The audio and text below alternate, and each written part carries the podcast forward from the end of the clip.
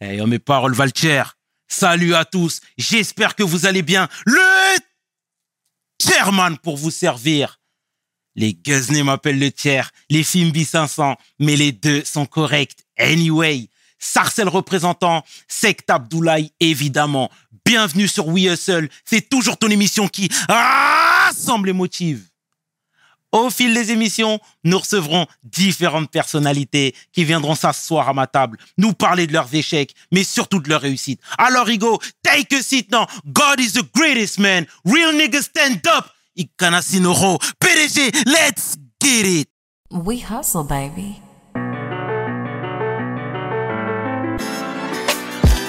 Le chairman. We hustle, baby. Le chairman.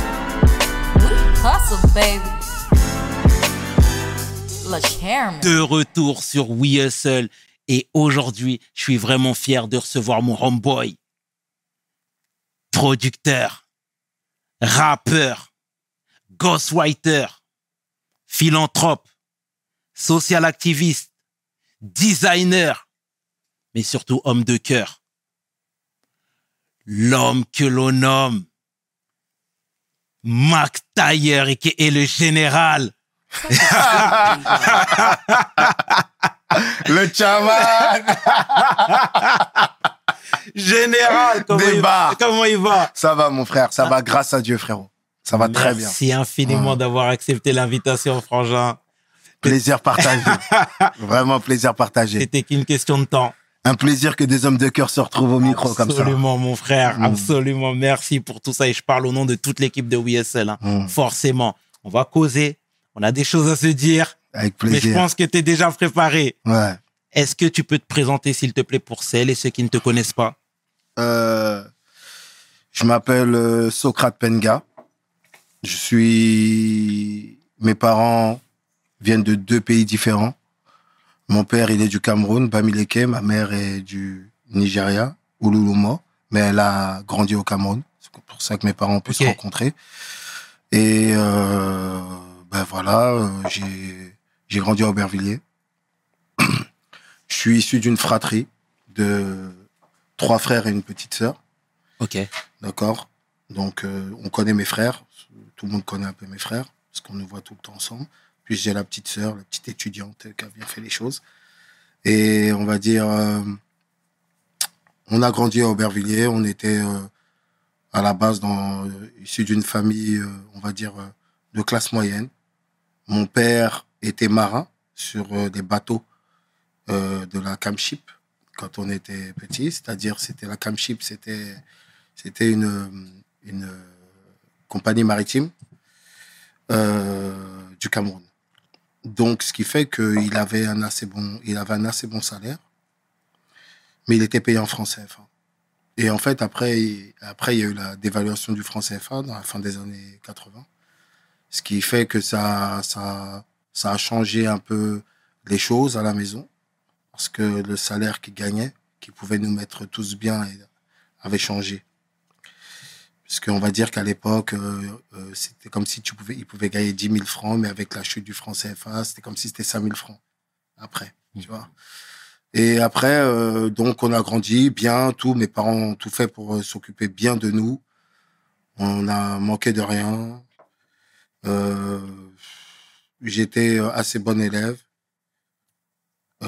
J'étais assez bon élève, mais j'étais très, pertur- très, très perturbateur. J'avais un, j'avais un caractère assez, on va dire, euh, j'étais un peu nerveux, on va dire ça comme ça. Depuis l'école primaire, un truc comme ça et tout. J'aimais pas l'autorité, j'aimais pas toutes ces choses. Après, on va dire que au milieu des années 90, non, au début des années 90, euh, euh, je, je, je, rentre au collège, je découvre le, je découvre le hip-hop. On me, on me, on me, on me fait écouter des, des, des, disques de rap pour la première fois de ma vie. C'était un, plus, un grand frère qui habitait dans le quartier. Que ses parents étaient, eux, témoins de Jéhovah. Il n'avait pas le droit de ramener ses. Il avait, il avait, n'avait pas droit de ramener les vinyles qu'il achetait. Donc, il les cachait chez moi. Et moi, je lui disais, ah ouais, c'est quoi ces vinyles? Il me dit, ouais, ça, c'est du rap, c'est du hip-hop, c'est tout ça. Et donc, c'est comme ça que j'ai eu les premiers vinyles de rap qui sont arrivés euh, chez moi et que j'ai pu découvrir euh, le rap et, et commencer à aimer cette musique que pas beaucoup de gens écoutaient à l'époque. Mm. Voilà. Et voilà. Général. Et à la maison, il y avait de la musique qui tournait? Oui, bien sûr. Euh, mes parents aimaient beaucoup euh, la rumba congolaise, la cassette X de Youssou N'Dour. Je m'en rappelle parce qu'elle a été posée dans le salon, tu comprends Et il y avait euh, beaucoup aussi euh, la James Brown, Ok. euh, Sidney Bechet, John Coltrane, Miles Davis. Tu vois, il y avait de la vraie musique à la maison. Tu vois, c'est parce qu'il y avait aussi même le frère de mon père qui aimait beaucoup le jazz et tout. Donc, ce qui fait que j'avais dans mon subconscient toutes ces musiques-là m'ont toujours euh, plus ou moins bercé. Il y avait le makossa, bien sûr. Hein, il y avait le makossa, le beanskin, le tout ça. Tu vois, Bamileke. Mhm. Il y avait tout ça. Mais j'ai été bercé, oui, par. euh, j'ai été beaucoup bercé par la, on va dire, la musique africaine et la black music américaine. Voilà. Beaucoup. Magnifique, général. Mm. Et tu as toujours vécu à Aubervilliers? Toujours. Très bien. Mm. Et moi, je veux savoir au niveau de la, de la fratrie. Je sais que tu es l'aîné. Mm. Il y a combien d'années d'écart entre toi et tes frères? Il y a trois ans avec euh, mon deuxième frère et sept ans avec le troisième frère. Mhm. Et vous avez toujours tous les trois marché comme un seul homme depuis petit?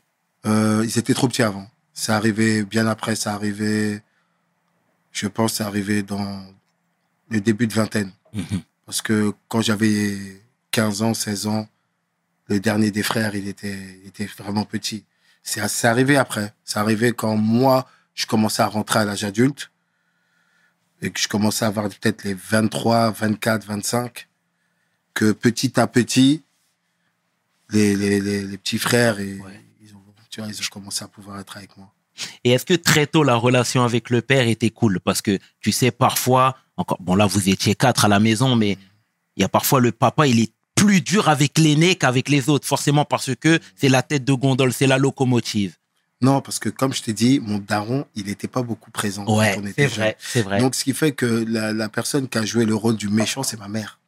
ok. C'est ma mère qui a joué les rôles, qui nous tapait, qui nous, qui nous éduquait, qui nous chouchoutait, qui nous, c'est elle qui faisait le, le, le- la, qui nous ramenait la douceur et la dureté. C'est, c'était, c'est ma mère. Genre, euh, quand on faisait des bêtises dehors, les gens, parfois, ils venaient devant la porte parce qu'ils savaient que ma mère était sévère quand Ouais. on était petit. Hein, pour nous entendre nous faire chicoter comme ça. Il y avait les potes qui étaient devant la porte, ils écoutaient. Mais en fait, mon père, c'était plus euh, la fenêtre de, de ah, le papa, il est rentré. Oh, c'est, on va kiffer. Les papas, c'était plus, euh, euh, il venait juste pour nous faire kiffer. Genre, c'était pas lui, là, c'était pas lui qui symbolisait la vraie dureté. Lui, lui, pour nous, il symbolisait la liberté. Mhm, je comprends totalement. Et du coup, le fait qu'il ne soit pas, qu'il ne soit pas, ou du moins qu'il n'était pas présent au sein du foyer Mm. euh, euh, familial, est-ce que ça a causé quelques carences très tôt? Peut-être. Peut-être. Ma mère euh, me l'a dit il n'y a pas très longtemps. Parce que malheureusement, je, suis- je suis une personne qui a, euh, étant l'aîné, j'ai fait des choix de vie qui a fait beaucoup souffrir mes, mes, mes, mes parents tout au long de ma vie. Et, qui en, et en étant l'aîné, on va dire, j'ai pu aussi emporter mes frères dans, dans, dans, dans, dans, un autre monde, on va dire. Et, et, euh, et je pense que mes parents n'étaient pas du tout préparés à, à, à, à ça en, en venant en France et en faisant une famille ici. Ils n'étaient pas du tout préparés à vivre tout ce qu'ils ont vécu avec leurs enfants. Forcément. Mm. Et dans tout ça, général, je vais m'attarder un petit peu sur l'école, Mm. parce que moi, j'ai vu ici et là que tu étais parti jusqu'en première S. C'est vrai. Hein. Scientifique. Mm. Des- Raconte-moi tout ça, parce que... En fait, en fait, je vais t'expliquer. À l'école, j'étais quelqu'un, je pense, avec du recul, parce que parfois j'ai plus de souvenirs. Je pense que j'avais des facilités. Ouais. Mais j'étais un mec un peu connu. Dans, au collège, j'étais un peu connu. Au, au, au lycée aussi. On euh, quand je croise des gens que j'ai pu fréquenter à l'école, ils ont un souvenir de moi, ils disent que j'étais bon à l'école. malgré le côté un peu turbulent. Mhm. Quand on, est, quand on était en seconde, on avait une classe un peu de cassos à Aubert, Henri Vallon, tout ça. Et je me rappelle que j'ai dit, ouais, moi, je vais aller en première S.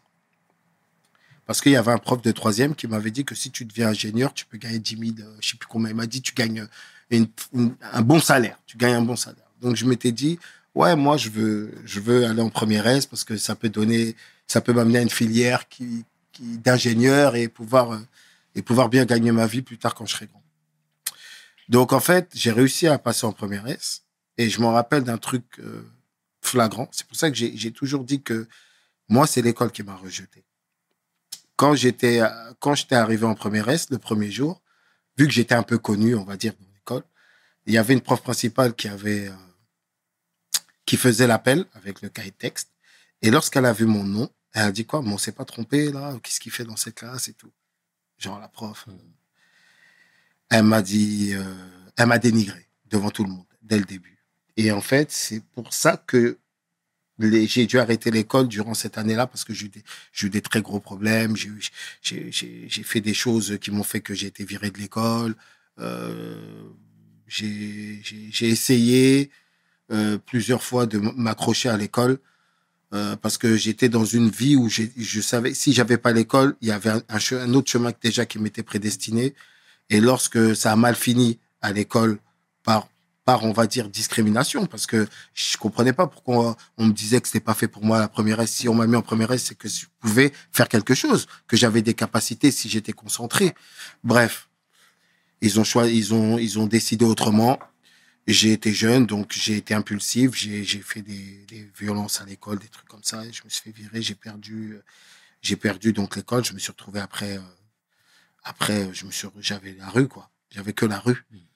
Et c'est à partir de là que je pense que la vie a, que la vie a pris un autre. Mhm. Voilà. Et comment les parents ont encaissé la nouvelle? Parce que tu disais que ta maman était très dure. Bah, je pense qu'ils ont dû être euh, très déçus. Je pense qu'elle a dû beaucoup souffrir. Je pense qu'elle a dû énormément culpabiliser. Euh, avec du recul, je me dis que ma mère a été très forte. Euh, de- de- surtout dans cette époque-là, à l'époque avant d'affronter le regard des, des, des mamans, les autres frères et sœurs africains qui disent Ah, Regarde ton fils, il fait Ouais, quoi Tu vois, bien sûr. à l'époque. Aujourd'hui, c'est plus courant de voir la- les familles africaines, on va dire, dans, dans ce problème, dans ce type de problème. Mais avant, non. Et euh, je pense que aujourd'hui, franchement, je, je- moi, je donne tout à mes parents, tu sais. Mes parents, c'est ma priorité dans ma vie. Et, et, euh, et je me rends compte à quel point euh, ma mère euh, s'est battue pour nous. Je me rends compte à quel point là, j'ai tellement fait souffrir. J'ai pas les mots. Voilà. Et elle a vraiment, je sais qu'elle a souffert, mais que malgré sa souffrance, elle, elle elle jamais lâché prise. Elle a jamais, elle a jamais, elle n'a jamais, tout, tout- toute la déception ne l'a jamais empêché de continuer de nous aimer.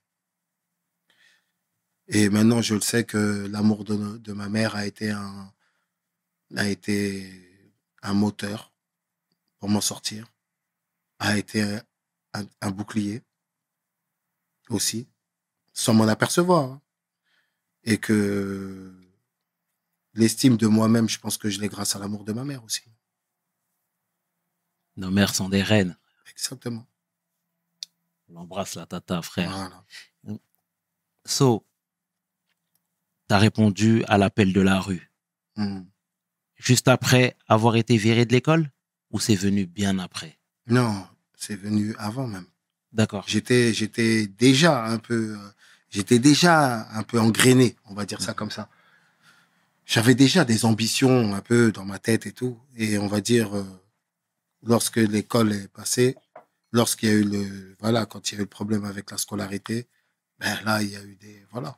Ouais. Là, il y a eu vraiment, là, ça a pris une autre tournure.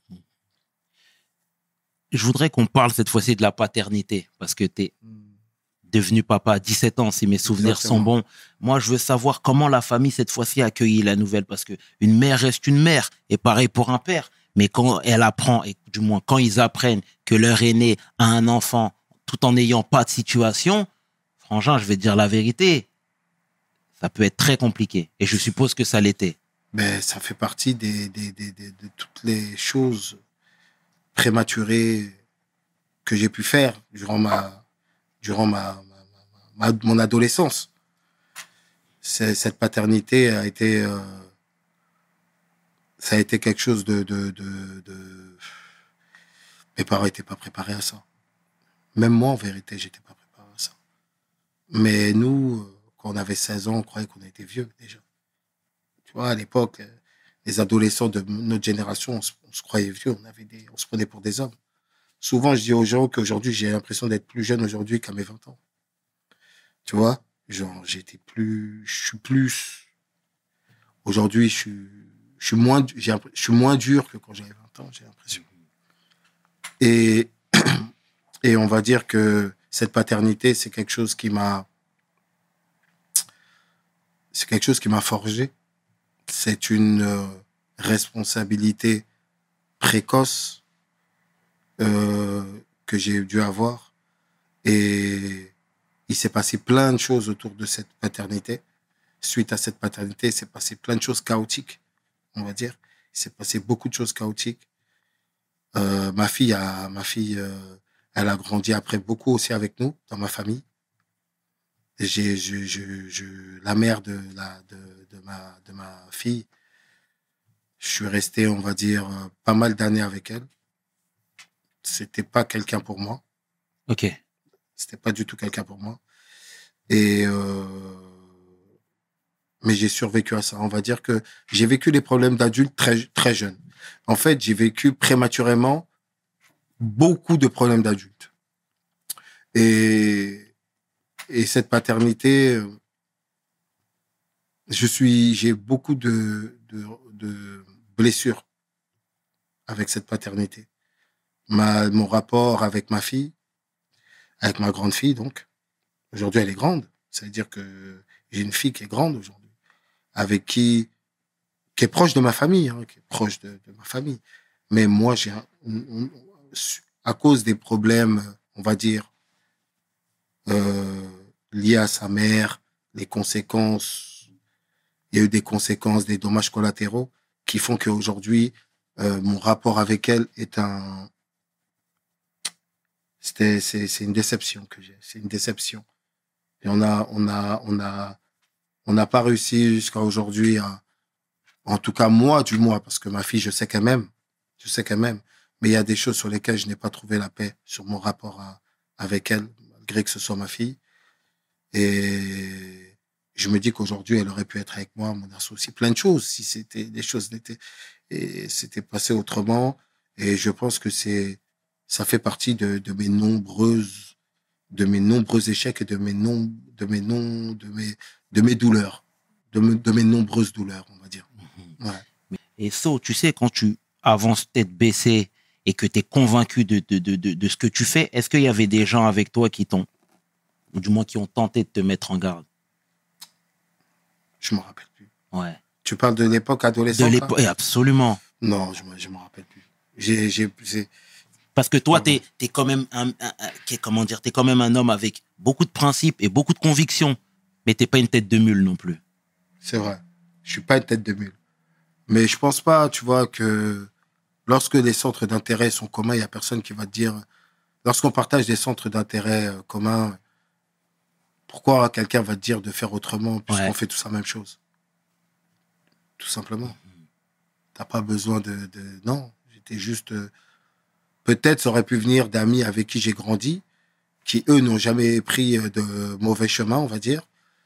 Ils auraient pu peut-être euh, me dire des choses, mais en fait, euh, peut-être quand j'étais jeune, j'avais un tempérament qui faisait qu'on pouvait pas trop me dire les choses. Ouais. Mais j'ai pas, j'ai pas le, souvenir qu'on, je m'en rappelle plus. Merci pour ces précisions.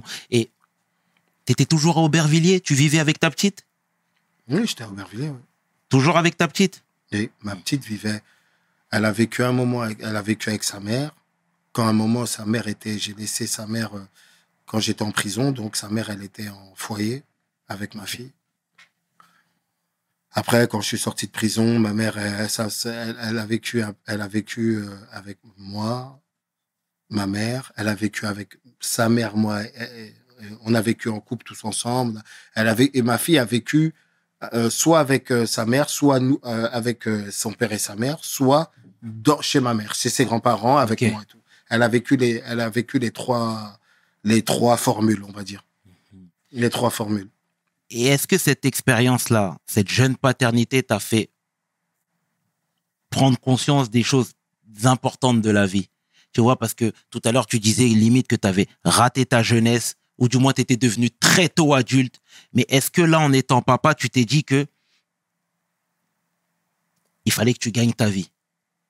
Ouais, ouais, c'est Peu importe, by any means, comme diraient les Américains. Bien, bien sûr, bien sûr. Ben oui. Et j'ai pris des chemins, euh, voilà, j'ai pris des chemins. euh.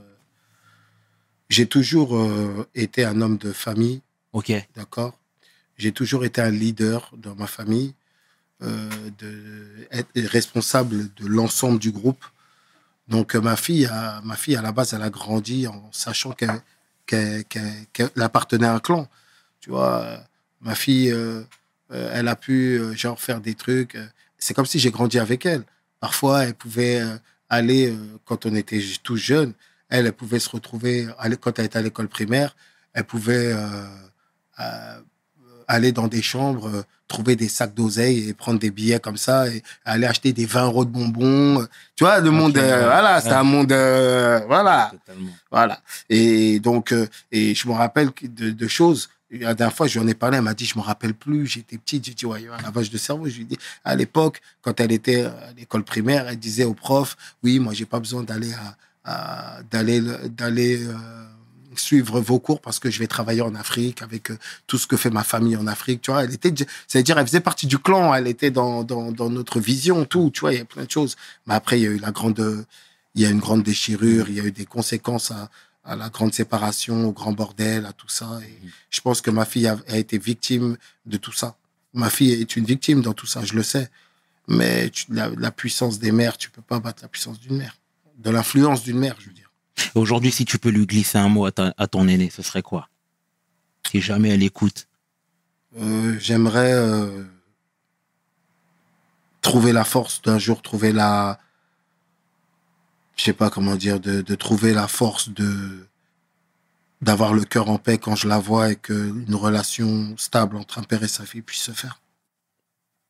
C'est tout ce qu'on te souhaite, général. Sincèrement, frangin. Mm. Et dans ce tourbillon-là, t'es tombé en prison aussi. Ah, il y a eu plein de Jeune, choses. Oui, oui, ouais. oui, oui, tout ça.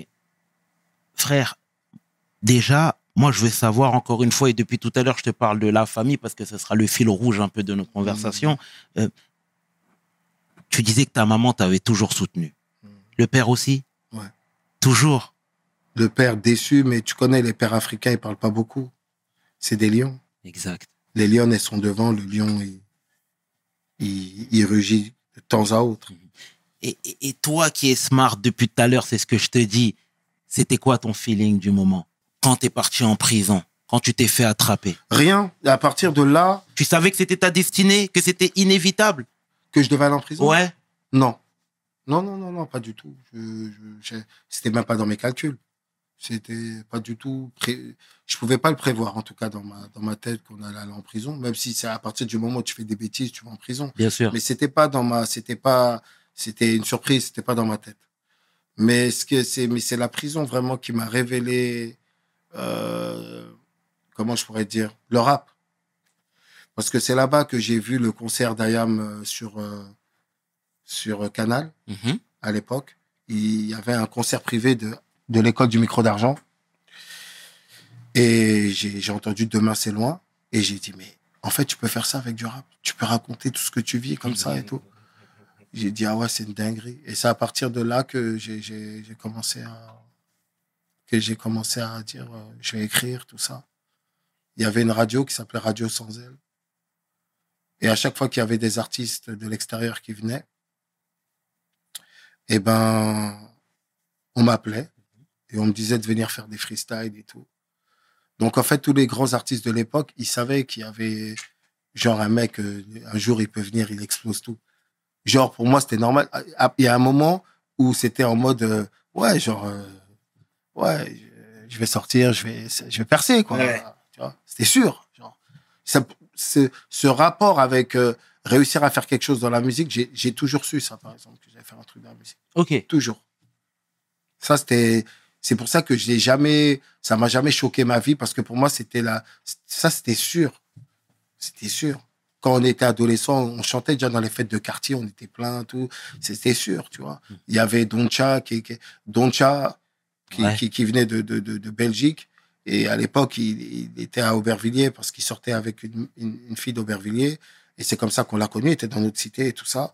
Et lui, nous, on le voyait, on disait, ah ouais, il fait du rap. Tu vois, lui aussi, il nous a influencé à, à être dans le rap et tout. Et ça, c'était. Mais la vraie révélation, c'était le concert de le concert d'Ayam. Mais la seule certitude comme, comme que j'avais, c'était la musique. C'était sûr que j'allais euh, j'allais faire quelque chose. Ça, c'était pas. Pour moi, même, c'était rien. C'est pour ça que j'ai toujours un rapport assez assez complexe avec, euh, avec la musique. Et qui a décelé en premier lieu euh, cette capacité à écrire, cette faculté? Joel Balafré, Ok. qui est un grand frère qui habite à Aubert, qui était un, qui était un et, et en fait il y a deux, a- pardon, il y en a deux. La personne qui m'a amené mes vinyles, c'est Mike d'Organize. D'accord? C'est un mec de ma cité. Il faut savoir qu'Organize, c'est des mecs d'Aubert. D'accord? Quand ils ont fait leur grand succès, tout ça, c'est des mecs d'Aubert. Tandem, c'est lié à Organize.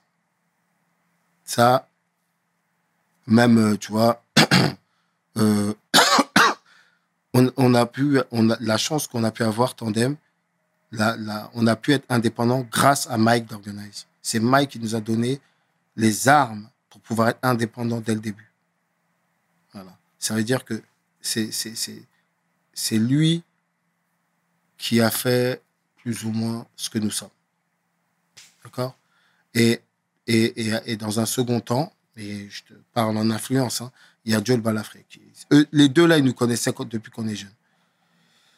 Euh, et Joel Balafré, lui, il a toujours dit Ouais, il y a des mecs de chez moi, il, faut, il disait à il faut que tu les rencontres parce que euh, Joel Balafré et Tefa sont des amis d'enfance, tu vois. Joe, c'était un, plus âgé que, pardon, c'était un plus âgé que moi d'Aubervilliers, mais lui, il était déjà parti à Paris euh, il y a longtemps. Et, lui, il traînait avec Tefa et Masta, l'époque des ménages à trois, et tout ça, il était avec eux tous là.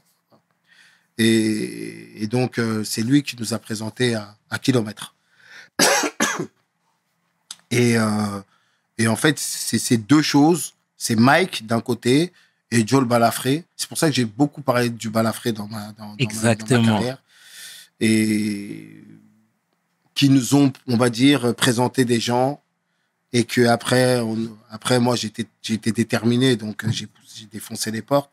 Mais c'est comme ça que ça, ça a commencé. Shout out à eux et c'est beau l'hommage que tu leur rends, Frangin. Et MacGregor, MacGregor. tu l'as connu quand, lui? Depuis toujours? Depuis toujours. Depuis l'adolescence, depuis, ouais, début d'adolescence. D'accord, Frangin. C'est Et comme un frère, on va dire. Jusqu'aujourd'hui? Ouais, ça veut dire que même si ça fait très longtemps qu'on qu'on se voit plus, c'est un genre de rapport, euh, je sais pas comment dire. C'est un rapport fraternel, tu vois. C'est un rapport fraternel, c'est, c'est, on a écrit, nous deux, on a écrit une histoire ensemble. Bien sûr. Euh, on est, on est bien différents, mais on se complétait bien. Et, euh, on a écrit une histoire ensemble et, après, genre, on avait chacun nos, nos, traits de caractère. Mais malgré ça, tu connais, nous, les, tu on têtus, c'est un haïtien, c'est, un haïtien, moi je suis un camer nigérian, on est des têtus. Mais c'est mon frère. Malgré tout ce, que, tout ce qui s'est passé, genre, euh, entre nous, des mésententes, des, on va dire des, des, malentendus, on va dire, et tout. Mais MacGregor, c'est mon frère, tu vois. C'est quelqu'un à qui je pense souvent. C'est quelqu'un euh, avec qui je peux voir des gens qu'on a en commun. On va parler beaucoup de Mackenzie. Mackenzie, c'est, c'est, c'est un frère. Ma mère, elle l'a vu il y a pas longtemps. Elle l'avait croisé, je sais plus, dans un centre commercial. Il a vu, quand il a vu, il a vu sa tante, quoi. Tu comprends? Voilà. Merci pour ces précisions, So. Et pourquoi avoir voulu former avec lui Tandem? Parce que toi, tu rappais de ton côté, tu disais qu'en prison, c'était un peu la révélation. Non, non, non, non, non. On était un groupe, on était plein. déjà. Ok, ok. On était plein. Et après, Mackenzie et moi, on, on- tout- tout- toutes les mésaventures, on les a vécues ensemble. Et donc après, c'est ce qui nous a rapprochés et qui fait que nous, on a créé un duo. Mais à la base, on était plein. Moi, avant même euh, tout ça, très jeune, j'avais un groupe avec une autre personne. Lui, il avait un groupe avec d'autres personnes. Mais nous, on avait des choses, on a des choses en commun qui nous ont rapprochés et qui fait que finalement, on a fait le groupe Tandem. Mhm. Voilà, c'est ça. Et du coup, tu disais que Joe Balafré, euh, vous avez entre guillemets vendu à à à, kilomètre. ouais, il nous a exactement. présenté, genre ce qui fait Et quand que- je dis vendu, c'est pas Ouais. péjoratif, hein, Non, non, absolument c'est pas. pas- Il nous a pas vendu, il nous a présenté. Et à l'époque, euh, lorsqu'il m'a présenté à, à, à, à Tefa et Masta, euh, quelques mois après, je pense qu'il commençait à faire euh, une compile qui s'appelait Mission Suicide. Et cette compile-là, j'ai j'ai beaucoup travaillé avec eux. Pourtant, j'étais outsider, j'étais jeune, mais j'ai beaucoup donné mon avis artistique sur les titres, sur les différents intervenants, tout. La dernière fois, j'ai croisé DC's qui me dit, tu sais, tu te rappelles la première fois que tu m'as rencontré? Je lui dis non, rappelle-moi. Il me dit ben, il m'a dit je me rappelle de toi parce que je posais pour Mission Suicide. Je crois que c'était un morceau avec Rof ou je sais plus, je m'en rappelle plus, tu vois. Et, et moi, je n'étais pas du tout connu, tu vois. on était là. et lui, il était en, en succès max, tu Mm. vois. Et il a dit, euh, je vois un mec qui me dit quoi? Ouais, ouais, mais tu devrais poser comme ça, c'est mieux. T'as- Je dis, c'est qui ce mec qui me dit ouais, ça T'as compris, moi j'ai toujours été un mec un peu. C'est pour dire que j'ai toujours été un mec qui mettait son grain de sel. Et euh, et Tefa et Masta, c'est c'est aussi la famille. On a vécu tellement de choses profondes euh, ensemble qu'on a euh, euh, que c'était de- on était devenus tous comme une grande famille euh, à cette époque-là. Mhm. On était tous comme une grande famille. Magnifique so. Et du coup, te famas, ta grande famille. Moi, je veux savoir, tu les as connus avant d'intégrer le secteur A, enfin, avant d'intégrer première classe ou pas du tout? Ouais, bien avant. En fait, je vais t'expliquer. Le, le EP de le EP, euh, ceux qui le savent m'écoutent. Exact. C'est grâce à Mike. C'est ça qui nous a permis de faire ce EP en totale indépendance. D'accord? Mhm. Et Joel Balafré nous avait présenté à l'époque donc Kilomètre et donc Kilomètre faisait toute la musique. C'était eux qui étaient nos beatmakers attitrés. Donc on a on posait, ça veut dire qu'à l'époque de Mission Suicide, à l'époque à Black Door, on posait quelques morceaux de du EP Tandem comme on pouvait poser euh, des morceaux dans par exemple Imagine et mon rap un sport de son qui était notre première apparition avec euh, Bustaflex et Dadou ben, imagine, j'ai posé à la même séance. C'est le plus ancien morceau, en vrai, du EP. Et c'est là où je t'ai connu, moi. Oui, lequel? Imagine, sans Mais- jeune, sans gêne, qui Yeah. fume la Marie-Jeanne, qui s'en fout de mourir jeune, encore une âme que Paname Fondane. Eh ben, t'as vu ce morceau, ce morceau-là, Ouais. on va dire c'est mon premier classique, mais c'est mon premier titre quelque part. Parce que c'est le premier, c'est le premier titre que- qui a été posé, euh, quand on, quand on posait pour la compile de Mission Suicide. On était tous là, avec Tefa, Masta, on était là, on travaillait. Donc, euh, un jour, euh, euh, le jour où on a posé mon rap un sport de sang, ben, c'est le jour où j'ai posé Imagine. Donc, en vrai, Imagine, dans le EP, c'est le morceau le plus vieux du EP. Tu vois? Le EP, il a été fait avec Mike et Kilomètre. D'accord? Maintenant, Pete, Bacardi. Euh, ouais, il faut raconter, on va raconter un peu. Qu'est-ce qui s'est passé? Qu'en fait, quand j'ai fait Sport de sang avec McGregor, avec euh, McGregor, euh, Dadou et, et Bustaflex, c'était un morceau que beaucoup de gens ont aimé. Et pendant l'élaboration de, de, de, cette compile, les gens disaient, ouais, c'est qui qui rappe là, dans ce couplet-là? Et les gens disent, ouais, c'est des nouveaux, c'est un tueur, etc. Maintenant, lorsque je rencontre Pete, il est avec Neg Marron. Et Neg Marron v- était venu à Radio Sans Elle au CJD. Et ils m'ont connu là-bas. Et je me rappelle, je faisais des freestyles et à la fin, ils disaient, ouais, laisse ta cassette, tout ça et tout. Et moi, je disais, Eh, je vous laisse pas ma cassette, vous allez prendre mes punchlines, je t'en fous.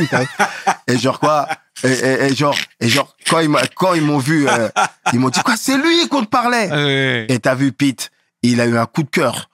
Il a eu un coup de cœur. Et il a convaincu, on va dire, tout le reste de la team d'essayer de, de, de, de nous signer. Donc nous, on a vendu le EP. En fait, notre EP était déjà fait. D'accord. Sauf que nous, on après, on l'a vendu et c'est comme ça qu'on s'est retrouvé euh, avec Première Classe. Eh ben, je comprends mieux. Tu sais, nous, on a un, grand frère qui est aujourd'hui décédé maintenant à Sarcelles qui s'appelle Lakim. Je pense que tu as dû le connaître. Oui. Voilà. Et euh, tu sais, paix à son âme. hein. bien sûr. Et quand je parlais avec Lakim, il était mécontent de la nouvelle tournure de première classe secteur A. Tu sais pourquoi? Parce que à l'époque, c'était Gare Sarcelles, Villiers-le-Bel, tu vois, cet axe. pourquoi- Absolument, frangin. Et là, et là, on voit La Russie. on voit, il y a d'autres frères qui intègrent le, le, le, le, le crew. Tu vois ce que je veux dire? Est-ce que toi, déjà, cette animosité, tu l'as ressentie un petit peu? On peut se le dire, on parle à bâton rompu. Euh... J'ai pas le souvenir. J'ai pas le souvenir de l'animosité euh, du 9-5. Mhm. Au contraire, j'ai pas le souvenir de l'animosité du 9-5. C'est une animosité que peut-être première classe vivait eux avec les mecs du 9-5. Ok. Mais moi, j'ai pas de souvenir. J'étais, non, on n'était pas, on était rarement dans le 9-5. Moi, j'étais entre Aubert, Saint-Denis. Euh, j'ai pas, j'ai, pas, j'ai pas. Et puis moi, j'étais dans un autre délire de vie. Hein. Mhm. Je connais les trucs. qui- En fait, moi, je vivais, je vivais. J'avais une distance avec le rap. Donc, tu vois, euh, tous les trucs, euh, tous ces à côté avec le rap, moi, je les ai pas vus en fait. Je Ok. les ai pas vus. Tu vois cette tension, les gens qui parlent, euh, tous. Moi, tu sais, tout au long de ma vie, j'ai toujours entendu des trucs sur moi, mais je les ai jamais vus les gens. Tu, tu vois, donc c'est pas, j'ai pas, j'ai, au contraire, moi, le Val d'Oise, aujourd'hui là, aujourd'hui, quand je pense au Val d'Oise, je pense au Val d'Oise comme des un des refrains. Absolument. J'ai pas, j'ai pas le, Va- j'ai le- j'ai pas le Val d'Oise dans ma tête comme des, genre des ennemis. Jamais de la vie. J'ai jamais eu le Val d'Oise comme des ennemis dans ma tête. Bien sûr. Non. Surtout Parce que je pense que même il, il les, les mecs de- du Val d'Oise faisaient pour moi partie des premiers gens qui nous ont soutenus. Moi, dans ma tête, c'est comme ça, plus que je le vois. Après, peut-être je me trompe, je m'en rappelle plus. D'accord. Ouais. Bon, en tout cas, merci pour cette transparence, frangin. Mhm. Et tu commences à te faire un nom. Parallèlement, là, dans la vie de rue, tu étais toujours actif? Si tu savais ma vie de rue, comment elle était compliquée. Et comment les gens peuvent même pas savoir. euh, je- j'ai- on a, euh, après la sortie du EP Tandem, on va dire que euh, c'est plus là que je suis encore plus rentré dans la vie de rue. Encore plus. Parce que on s'était on s'était fait un pacte avec MacGregor, on disait on va sortir le on va sortir le EP et après euh, si ça nous ouvre des portes tant mieux mais si ça nous ouvre pas des portes chacun fait ce qu'il a à faire. Et on va dire que ben, on a fait le EP après chacun faisait ce qu'il avait à faire. Et MacGregor lui c'était un passionné de musique. On avait des problèmes contractuels avec première classe après le EP. C'est comme ça. Pardon, c'est comme ça qu'on est resté bloqué contractuellement pendant trois ans sans rien sortir après le EP. Et MacGregor, donc lui, qu'est-ce qu'il avait fait? Il avait créé un label qui s'appelait Hématome Concept. Ok. Lui, c'était un passionné de musique. On était comme Mob Deep. Moi, j'étais un rappeur. Lui, c'était, ah, moi, j'étais Prodigy. Lui, c'était Avoc. Lui, là, il faisait des, lui, il faisait les, les prods. Euh, tu vois, il faisait Ouais. les prods et il rappait. Moi, je faisais que rapper. Lui, c'est lui qui, qui, qui aimait ce, ce, ce- vraiment ce truc-là. Et moi, j'aimais que, genre, bousiller une instru, le game. Ouais. Mais c'est lui qui aimait bien structurer les bails. Et, euh, et donc, lui, pendant cette période, justement, on était un peu bloqué, un peu coincé. Ben, lui, il a, il a donc créé, euh, il a donc créé euh, Hématome et il commençait à faire des compiles. Et il a fait, euh, il a fait des compiles, des- il a fait des deux titres. Le premier deux titres qu'on avait fait, c'était Pete Bacardi, Lino et moi, le bal des meurtriers. C'était aussi un gros classique de l'époque là. C'était un son qu'on avait fait pour justement Hématome. Euh, et à l'époque, euh, il y a quelqu'un qui venait me voir pendant cette période-là où j'étais un peu, un peu truc quoi. Euh, C'était Ludo. Ludo de Fataf. Donc euh, Ludo, c'est quelqu'un qui venait beaucoup me visiter Mhm. en bas de ma cité à l'époque.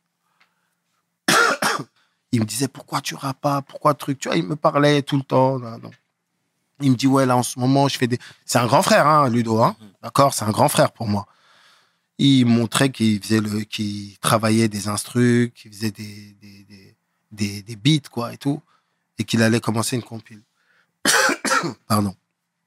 Et là, euh, euh, il me dit il faut absolument que tu poses dans la compile. Il me conv... et tu vois, il essaie de me convaincre de, de, de, reprendre le micro, d'être à fond dedans et tout et tout. Donc je lui dis vas-y, de toute manière, je vais appeler Max, c'est bon, on va faire ta compile et tout, il y a pas de souci. Donc là, on fait Rap Sauvage pour sa pour sa pour sa compile. On fait Rap Sauvage, c'est même notre premier clip et tout ça et on va dire un, un gros classique. Un gros classique qui avait qui avait bien marché et qui avait fait un un, un, un bon buzz, on va dire. Rap Sauvage, Tandem, tout. C'est Ludo de Fataf avec qui on a fait ce, ce, ce, ce, ce, ce morceau. Grosse dédicace à lui. Et à partir de là, ben, on, on décide de continuer de retravailler euh, sur la suite. Donc là, on essaie de finir l'album et de sortir, mais on n'y arrive pas. On a des problèmes un peu contractuels. On n'arrive pas à s'entendre. On a des visions différentes, alors que Patou, Pete, Benji, tout le monde, c'est la famille. Hein. Mais à l'époque, moi j'étais jeune. J'avais ma vision. Ils avaient une vision. On était différents. On n'arrivait pas à se comprendre. Ça fait que ça, ça a un peu paralysé le truc. À cette époque-là, nous, on était beaucoup aussi en studio avec Sniper. Tu vois, c'était, on était beaucoup à Black Door. C'était les frérots. Eux, ils sortaient grave des albums. Pendant que nous, on était un peu bloqués. Moi, moi, on m'entendait poser partout un peu, tu vois, chez Iqbal, chez truc, nanana, bref. J'ai, et les, tu vois, et après, euh, euh, il y a un moment où j'ai mis un peu, j'ai mis un peu la pression à tout le monde et j'ai dit bon, il faut faire un choix. On peut pas rester dans cette situation parce qu'il faut qu'on sorte un jour un album quand même. Et j'ai pas envie euh, que que le premier album que je sorte soit un album euh, solo. J'ai dit c'est pas possible. Donc euh, Mackenzie, je vais parler. Et là, il a dit ok, d'accord et tout, euh, c'est bon, vas-y, on, on, se positionne et on essaie de trouver la solution avec première classe. Et à la fin, on a trouvé une solution donc contractuelle.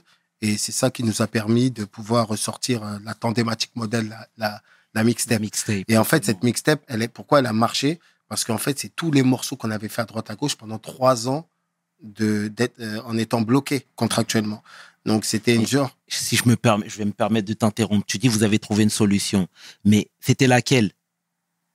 Mais je sais pas, je- c'était une. c'était, Avec euh, PC. C'était une, euh, une solution contractuelle. Mhm. Tu vois, c'est une solution entre avocats, tout. D'accord, Et ok. tu vois, c'était la fin des contrats, tout simplement. Tu vois, Mhm. c'était euh, c'était la fin des contrats. Donc à la fin, après, on est, on a, on a, on, on a, on a sorti euh, donc euh, la, la, la, la mixtape euh, Tandematic Model. Euh, en même temps qu'il y avait ces mixtapes là, il y avait aussi des mixtapes hématomes qui sortaient. Même j'avais fait un morceau avec mon frère Bigou, à son âme. Et euh, donc, euh, à partir de là, il- je, je, je, je, je, je fais, j'organise le clip euh, 93 Hardcore, qui fait le bruit que tout le monde connaît. Euh, je me rappelle, euh, 93 Hardcore, j'avais regardé un film qui s'appelait Bound. C'était un gros film. Et dans ce film-là, je vois le sample, le sample de 93 Hardcore. Et là, je, je dis, j'appelle Joel Balafré, je lui dis, t'as vu, là, il y a un film, il y a un sample dedans. Faut que tu me fasses un beat avec ce sample. Il me dit, ah ouais, ouais, je lui dis, oui, je lui envoie le sample et il fait le. Je lui dis, là, je vais faire un morceau de fou. Je dis à Mackenzie, on va faire un son dessus, là. Donc, au début, je, je, je, fais donc, euh, on fait ce morceau. Et finalement, vu qu'on est bloqué et tout, on le donne pour une compile de DJ Posca. Spécial pour les halls ou je sais plus, un truc comme ça.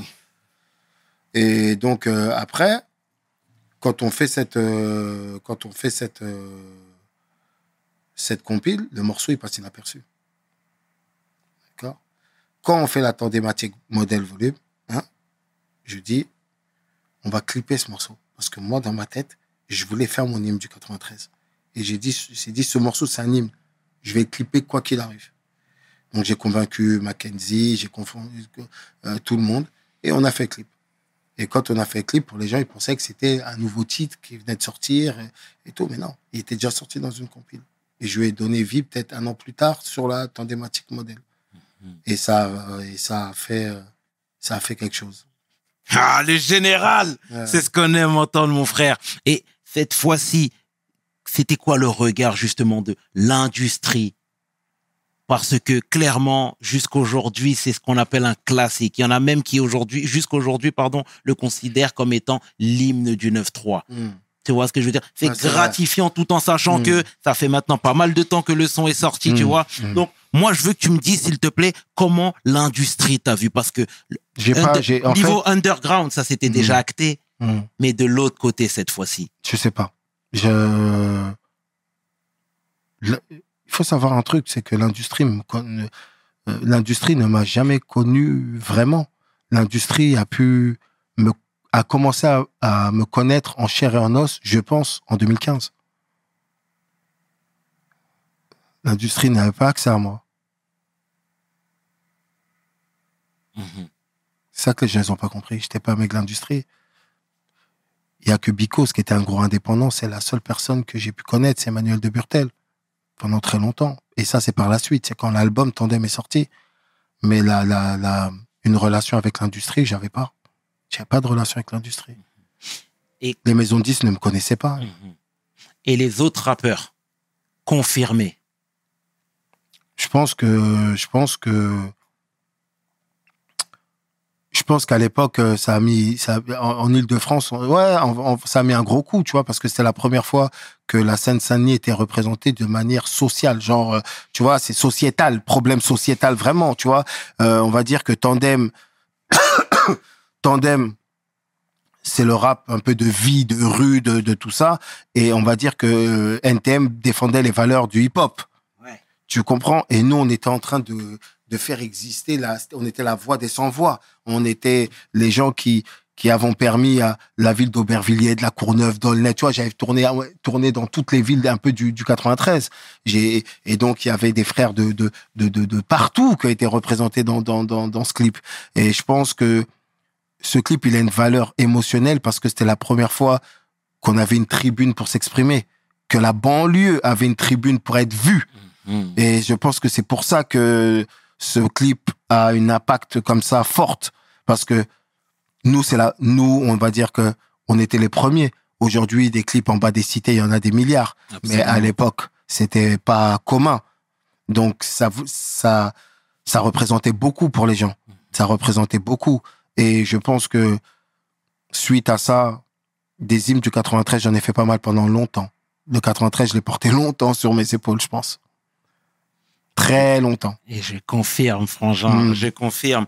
Et ce que tu dis, c'est intéressant parce qu'il y a toujours la notion du social. Et ça, depuis le début, tu Depuis vois. le début. Tout à l'heure, je t'ai parlé d'Imagine. Moi, c'était mon premier euh, coup de cœur. Mmh, rappelé d'accord. quelques lignes, etc. Mm. Pourquoi? Parce qu'il y avait cette notion du social. Tu parlais dans le clip 93 hardcore, pareil, on voit des images un peu choc, un peu machin. C'est toujours ça, tu sais. Je vais faire le parallèle et j'accélère un petit peu dans le temps. Euh, moi, j'ai un frère qui habite à Aubervilliers et il y a quelques années, il y avait pas mal de tensions au sein de la commune même. Il y a le maire de la ville qui était, euh, qui avait organisé une marche et il t'a appelé. Mmh. Pourquoi? Parce que t'es un enfant de la ville, parce que t'as apprécié de la jeunesse, etc. Mmh. Est-ce que ça, c'est le point culminant de ta carrière, le social? Je pense.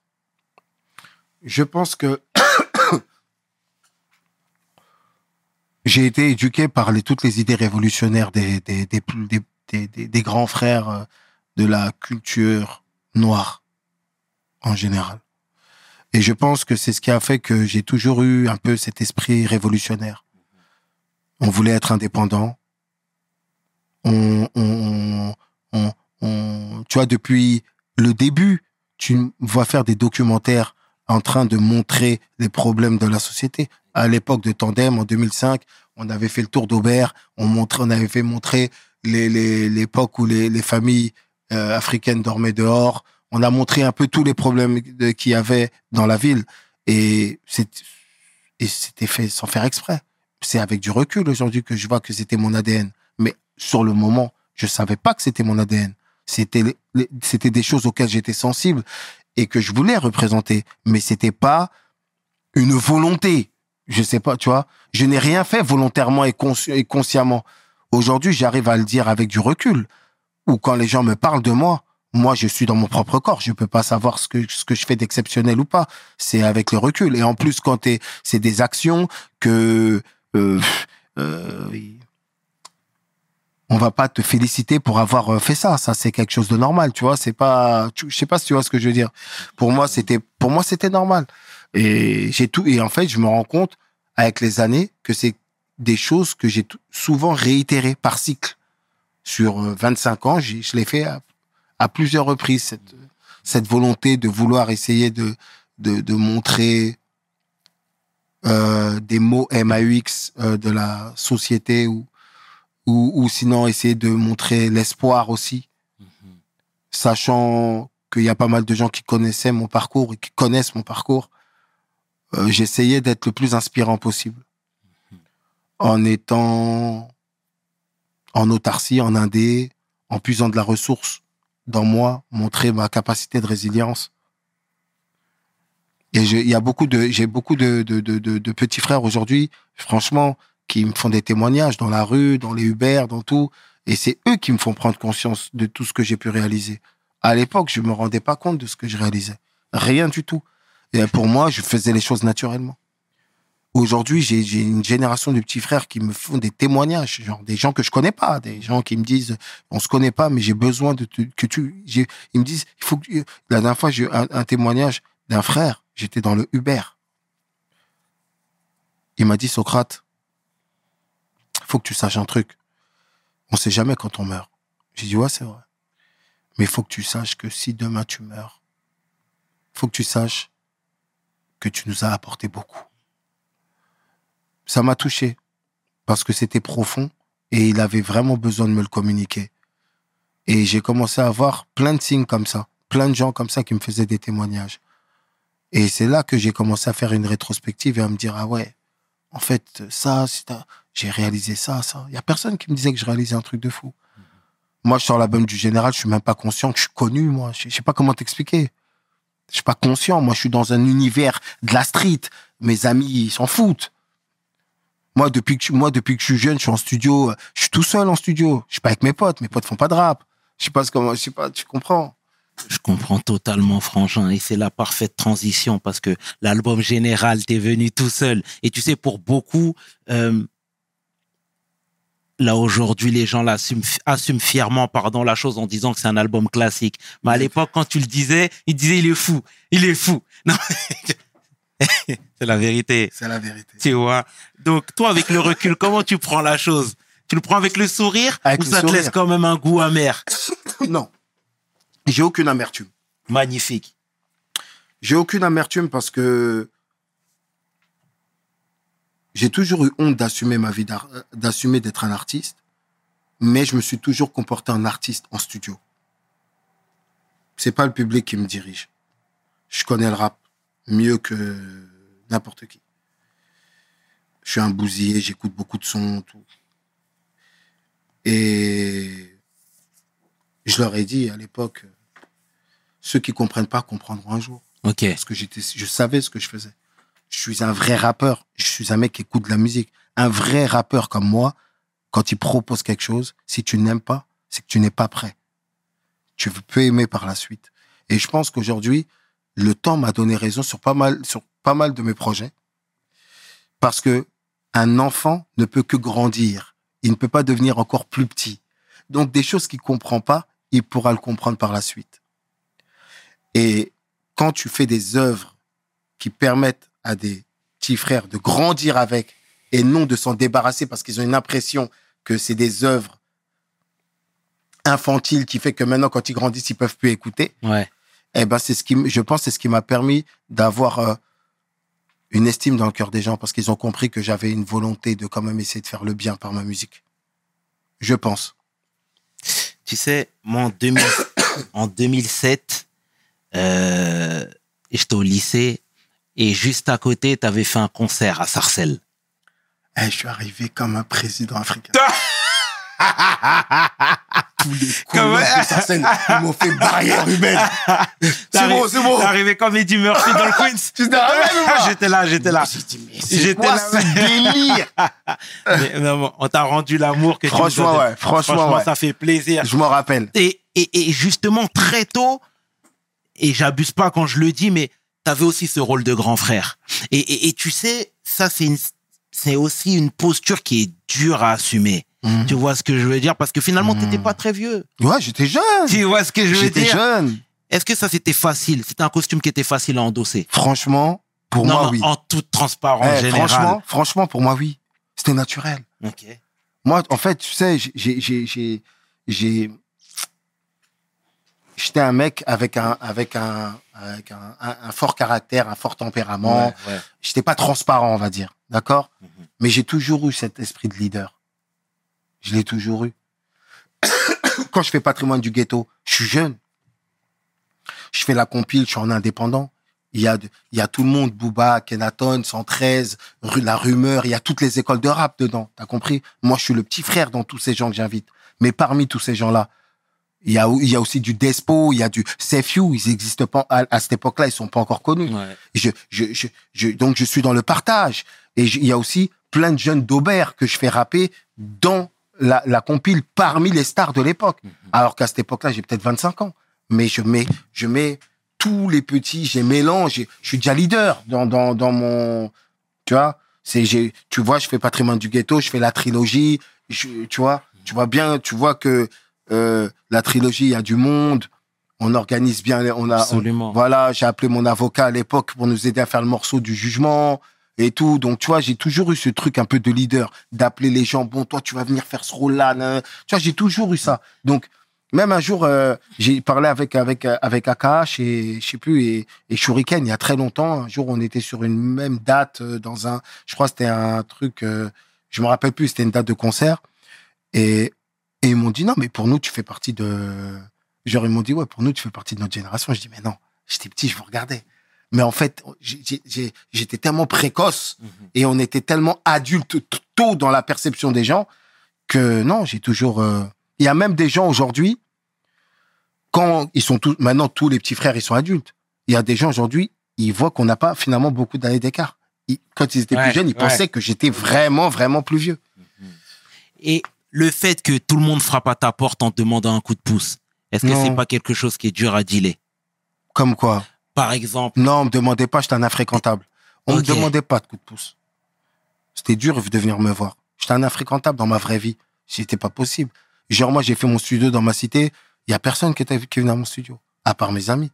Si je, si c'est pas moi qui disais à un petit à l'époque, Eh, si tu veux, tu peux venir à mon studio. Il y a personne qui venait à mon studio. Personne, je dois rien à personne, donc personne peut venir. Tu comprends ce que je veux dire? Non, j'ai pas vécu ce ce, ce truc-là. Et moi, j'étais un mec, j'étais connu pour pour être un mec qui qui qui pose pas facilement avec les gens. Euh, tu vois, compliqué. euh, Genre, ah, c'est mort, euh, je pose pas. euh, tu vois, j'étais un peu comme ça. Mais j'étais aussi quelqu'un qui était beaucoup dans le partage. Tu comprends? Et et et tu vois, quand je faisais, quand je mettais les petits de ma ville à l'époque de patrimoine du ghetto ou quoi, c'est pas parce qu'ils me l'ont demandé. Ils m'ont rien demandé. Ils m'ont rien demandé. Explosive Click, ils m'ont rien demandé. Personne m'a rien demandé. C'est, c'est, c'était juste ma volonté. C'était ma volonté. Personne ne m'a rien demandé. De faire un studio dans ma cité, à l'époque, des studios, où tu mets des 200 000 euros en bas d'un, immeuble. C'était du jamais vu. À sonorisation acoustique, c'était un vaisseau, mon studio. Les gens, ils disaient, mais c'est un fou, comment il fait un studio comme ça en bas d'une cité? C'était en fait, à l'époque, tu vois, les, la banlieue, c'était dur. Les gens, ils disaient, ouais, dès que les gens, ils perdent, ils partent. Ouais. Moi, je voulais montrer le contraire. J'ai mis le studio en bas de ma cité. Et ça a duré très longtemps. Tu comprends? J'étais, j'essayais d'être inspirant le plus possible. J'avais des idées un peu révolutionnaires. J'étais, j'ai, euh, en vrai, dans les années 2000, je rappelais même pas pour gagner ma vie. Parce que j'étais un dé. J'étais un dé. C'est moi, je voulais montrer que regardez ce qu'on peut faire quand on est, quand on est seul et qu'on a un cerveau et tout. D'en bas de sa cité, regardez tout ce qu'on peut, tout ce qu'on peut faire. J'étais plus dans un truc comme ça. et est-ce que tout ça, là, le fait de d'être successful, d'être reconnu dans la rue, J'étais pas, dans- j'étais pas Non, mais- conscient d'être successful. On t'a peut-être mis en garde. Non. Très bien. Mais avec le recul, est-ce que tu n'aurais pas fait les choses différemment? Parce que quand ça brille pour toi, ça brille pas forcément pour ton voisin. Je vais te dire un truc. Dis-moi tout, mon Renoir. Je vais te dire un truc. T'as vu euh, euh, l'album du Général? Ouais. Je fais l'album du Général. Il y a eu, il y a- il y a- j'ai eu, j'ai vécu une seule, une fois une seule scène où j'ai vu que j'étais exposé et même moi je l'ai senti. J'ai dit waouh, tout le monde me regarde. J'étais pas habitué. Mais faut savoir que ma vie au quotidien, eh, c'est pas comme aujourd'hui, il y avait Internet, tout ça. Moi, ma vie au quotidien, mes amis, c'était pas des rappeurs. Moi, j'ai, moi, le rap, pour moi, pour moi, le rap, ça payait moins que la street. La street, c'était mieux. J'étais mieux entouré dans la street que dans le rap. Tu comprends? Je faisais partie d'une belle équipe. J'étais bien dans la rue, dans ma tête. Je te parle à cette époque-là de l'album du Général. Moi, pendant que je, pendant que je chantais Petit frère, petite sœur, Ouais. euh, fais pas ci, fais pas de bêtises. Mais je faisais des bêtises, moi, en vrai, derrière, à cette même période. Tu comprends? Parce que je suis conscient, parce que j'étais un impliqué. Donc j'avais, pour moi, j'ai toujours eu le double discours, tu vois, le discours de rue, mais avec une genre de prévention. Parce que j'étais tellement conscient des conséquences de la street que j'ai toujours eu ce, double discours entre ma, la- ma rage que j'avais et la prévention parce que j'étais trop impliqué. Trop. Trop. Donc, tu vois, petit, cet album, Le Général, il y a, il, s'était chanté, les gens ne comprenaient pas, Théma, il chante. Alors qu'il y a des gens, ils faisaient rien du tout dans leur vie, ils faisaient les grosses carrières au micro. Tu comprends? Et il y a, il y, a, il y a des anecdotes, tu vois. Il y avait aussi à l'époque, dans cet album-là, il y a ce type de message qui avait choqué les gens. Il y avait la, la, la direction artistique, tu vois, qui était un peu euh, le, le- c'était la Dirty South, tu vois la, Exact. la Dirty South. Euh, J'ai une anecdote qui est très marrante, c'est que euh, 9-3, tu peux pas test. C'est une crunk, tu vois, que j'avais. C'était les premiers grosses Dirty qui étaient sortis. Je, et quand je l'enregistre, c'est MacGregor qui m'enregistre. C'est MacGregor qui prend les voix de Ok. 9-3, tu peux pas test. Il y avait, avec mon autre, il y avait mon frère. Et je pose le morceau. Et je m'en rappellerai toute ma vie. Mon frère et, et Mackenzie, ils m'ont dit quoi? Il est nul ton morceau. C'est quoi ces... Et Ils m'ont dit, ils m'ont dit, mais il est nul ton morceau. C'est quoi ces instrus de fou sur quoi tu veux rapper? J'ai dit, eh, les frères, t'inquiète pas, je suis un bousier. Il y a Young Jeezy qui arrive, c'est lui qui nous a remplacé Mob Deep. Je dis, eh, les gars, t'inquiète pas. Tu vois, hein? J'aurais pu avoir des doutes, puisque ma- mais les plus proches de moi n'aiment pas le titre. Mais j'ai dit non, on va aller au Cameroun, on va faire un clip. Donc on est tous partis au Cameroun, Mackenzie, moi, euh, Chris Macari, tata, tout le monde. Et on a fait ce clip en Afrique, qui était aussi, comme 93 Hardcore, les premiers clips au Bled, où la valeur africaine a été mise en avant. Suite à ça, après, il y a eu plein de rappeurs qui ont pu faire des clips en Afrique noire. Mais avant, ça n'existait pas trop. Dans, avec ce prisme. Et, et c'est une de mes plus grandes fiertés. Parce que j'ai l'impression que entre la banlieue que j'ai pu représenter fort avec 93 Hardcore, quand je fais après le deuxième hymne du 9-3, nous sommes tous des fils d'immigrés j'ai rendu hommage au continent. Donc pour moi, c'est comme si j'avais, j'avais fait ce que je devais faire. C'était, et je, j'ai- j'ai- c'était important pour moi. C'était important parce que justement, personne l'avait fait avant. Donc, c'était important pour moi de le faire. C'était comme ma mission.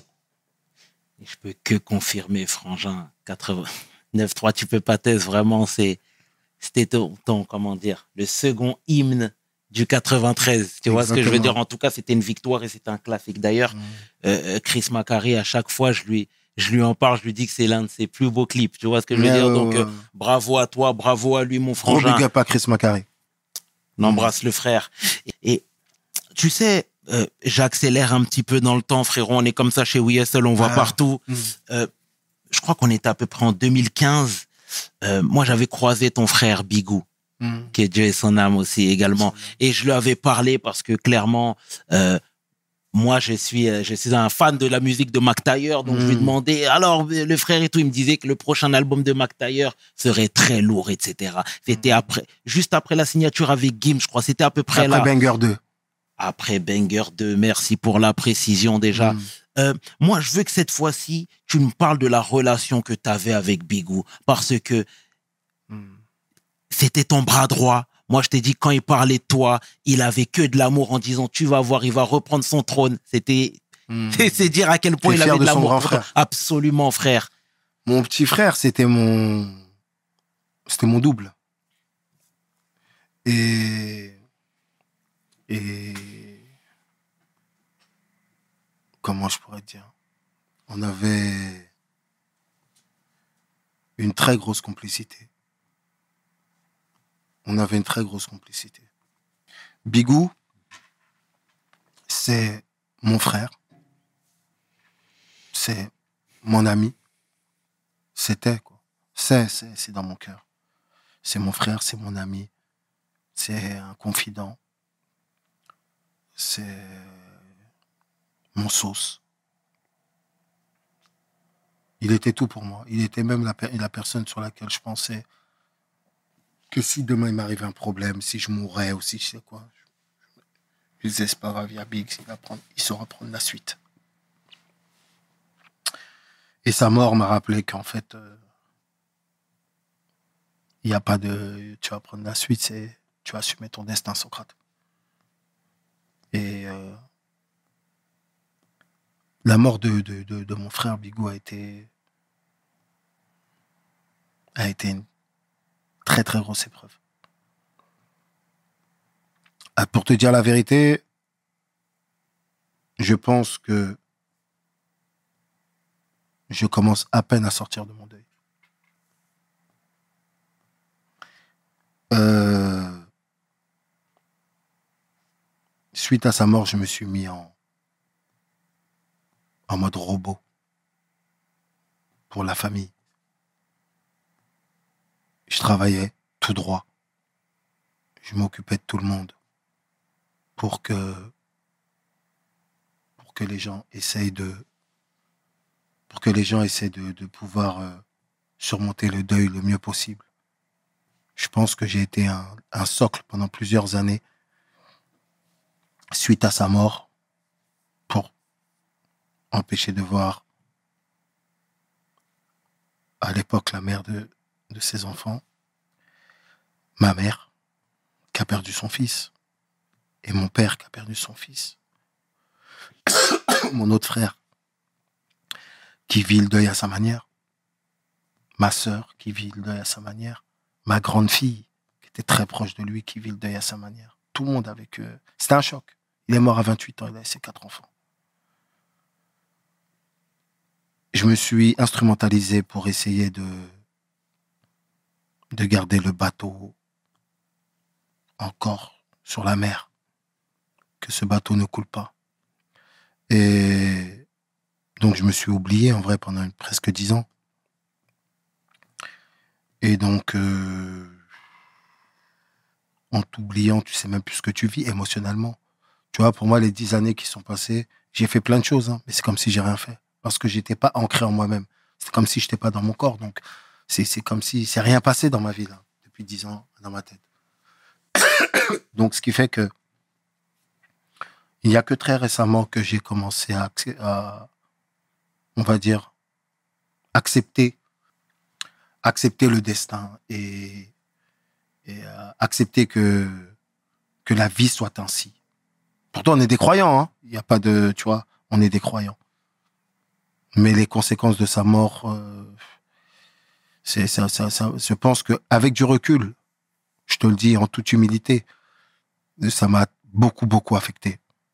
À un niveau que je m'étais pas imaginé, en fait, tu vois. Moi, je pensais que j'étais fort sur le moment, puisque j'étais debout, je faisais plein de trucs. Mais ça m'a beaucoup affecté. Énormément. Ça m'a, ça m'a laissé un grand vide.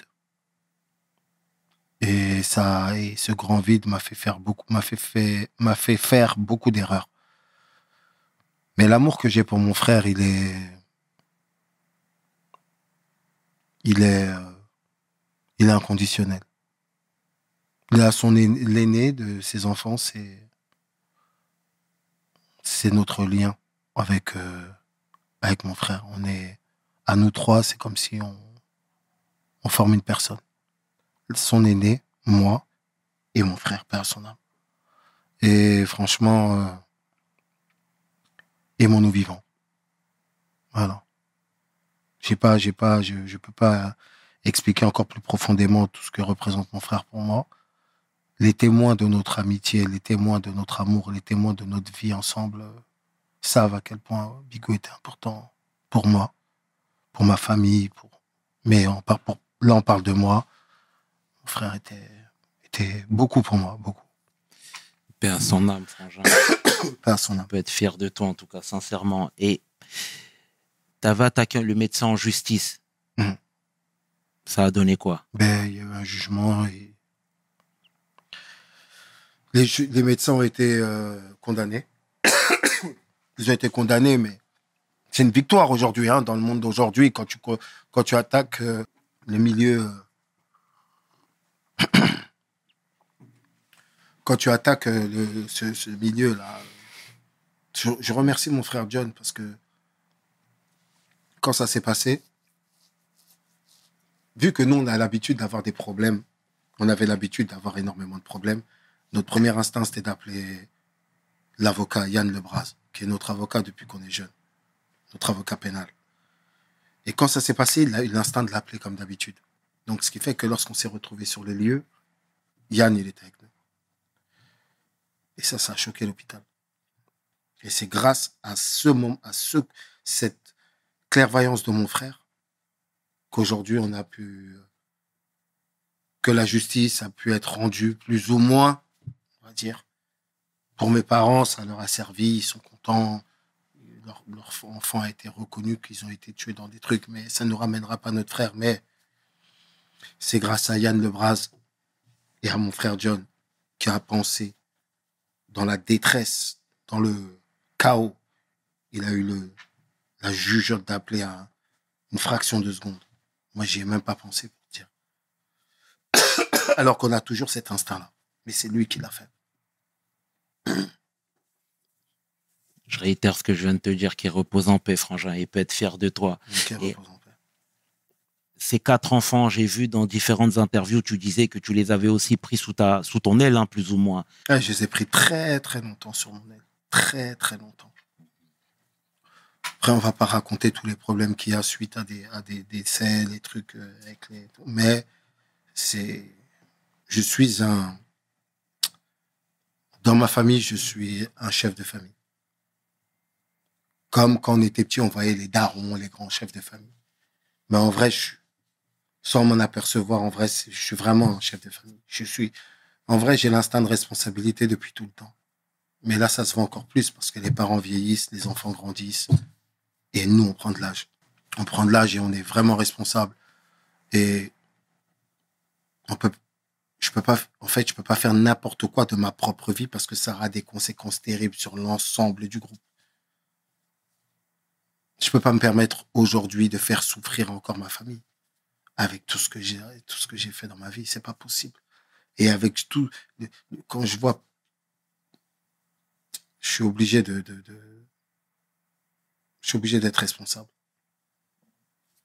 Je suis obligé d'être responsable. Et comment on fait pour se réfugier derrière le travail après une telle perte? Parce que t'as enchaîné les sons, t'as enchaîné les albums juste après, tu vois. Je faisais, j'ai- je faisais Untouchable, je le vendais à la planque, tout le monde venait. Je puisais mon énergie dans l'échange avec les gens qui venaient acheter des saps, avec qui je faisais des snaps. Tu vois, il y avait cette période-là. Toute la France venait jusqu'au ghetto pour venir acheter des vêtements. Je me nourrissais au quotidien. J'étais H24 dans, dans le Banks là-bas, là, tout le monde venait. Et je me nourrissais de, de, de l'amour que la rue me donnait. Et je pense que c'est comme ça, jour après jour, tu vois, que je, je, je tenais le coup. Je pense que c'est comme ça. Juste après l'album de, de Je suis une légende, j'ai eu des morceaux à Skyrock et tout. Et j'ai utilisé toute cette nouvelle fame pour la encore redonner à la rue. Je l'ai pas utilisé pour aller encore plus haut dans la fame. J'ai utilisé cette fame pour, pour encore faire ma stratégie comme j'aime faire. Ah, j'ai dit, moi, je fais mes sapes, je vais les vendre comme j'ai vendu les autres produits. Et tu vois, j'ai créé un, modèle économique. Tout le monde venait me voir à la planque. Il y avait plein de cartons qui venaient de, de, de, de, dans des, dans des, dans des semi-remorques avec, euh, qui venaient de Turquie et tout. Et tout le monde venait pour acheter des vêtements de toute la France et tout. Tout le monde nous regardait, tout. C'était, c'était incroyable. C'était, c'était un truc incroyable. J'avais donné mon numéro de téléphone à travers un freestyle. Tout le monde venait. Et, je me nourrissais de l'amour de la rue. La rue m'a donné beaucoup d'amour pendant cette période-là. Et je pense que ça fait partie des. Là, en parlant avec toi, je me rends compte que c'est peut-être grâce à cet échange que j'ai pu avoir avec la rue que j'ai pu tenir le coup. Parce que, derrière, je souffrais à mort. Je ne faisais que travailler. Parfois, des gens m'envoyaient des, des messages, des gens que je connais pas. Mais juste parce qu'ils voyaient sur les réseaux, ils disent quoi? Tu vas jamais en vacances, tu vis pas, tu fais rien.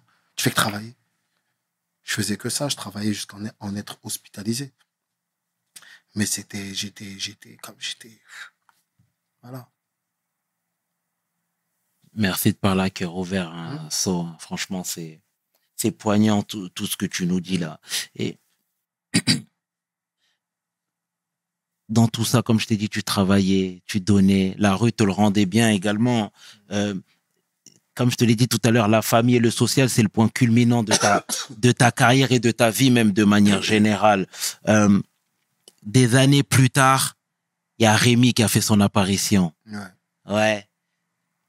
Il est venu, c'était beau parce que dès le départ, il a montré de l'amour. Et attention, je grossis pas le trait, mais précédemment, moi, la dernière personne que j'avais vu faire ça, faire autant de shout-out à son producteur, machin, c'était Game, qui disait tout le temps que lui, il a grandi en écoutant le NWA. Donc Mm. aujourd'hui, bosser avec Dre, eh ben, c'était finalement la finalité. Sa carrière, elle pouvait s'arrêter là, là, sur le champ. Il avait déjà gagné son pari. Et là, Rémi, je suis pas en train de paraphraser, mais finalement, avec ce qu'il disait, l'éloge qu'il te faisait dès le départ.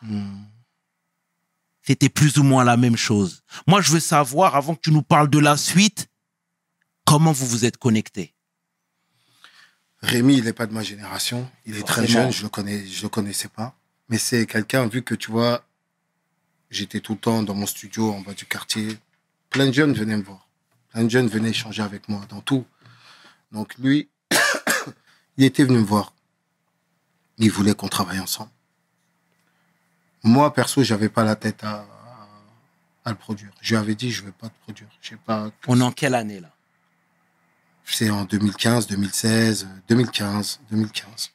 Je lui dis, moi, je veux pas, euh, je veux pas te produire, je, je, je ne veux pas. J'ai déjà vécu l'ingratitude dans les années 2000 et je ne veux pas euh, produire et je suis dans le, mon deuil avec mon frère et je n'ai aucun, aucune envie de produire. Sauf que le temps, il passe. Et un jour, il revient me voir, longtemps après. Il me dit, il y, a des, gens, des labels indépendants, je dirais pas les noms, des, mecs euh, qui, produisent des gens, qui le sollicitent, mais que lui, ça lui tient à cœur que ça soit moi qui le produise. Je lui dis, ah ouais? Ouais, ça me tient à cœur, ces trucs. Donc, je commence à voir que c'est vraiment humain, que c'est... Ça a une dimension humaine. Donc, j'accepte. J'accepte. Euh, Ornette la frappe. Et en plein buzz à cette époque-là, il sort un album. Il fait un Planète Rap. Et il me dit de venir.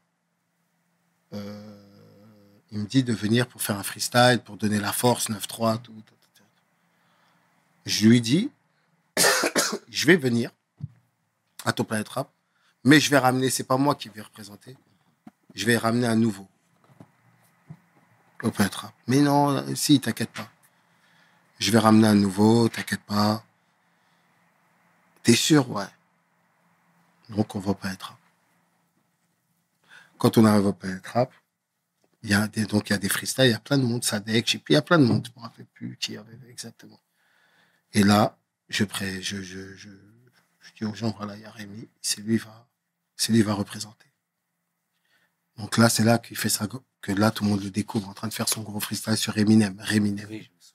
Voilà. C'est comme ça que Reminem a été chanté à Skyrock. C'est moi à la base qui devais aller à Skyrock.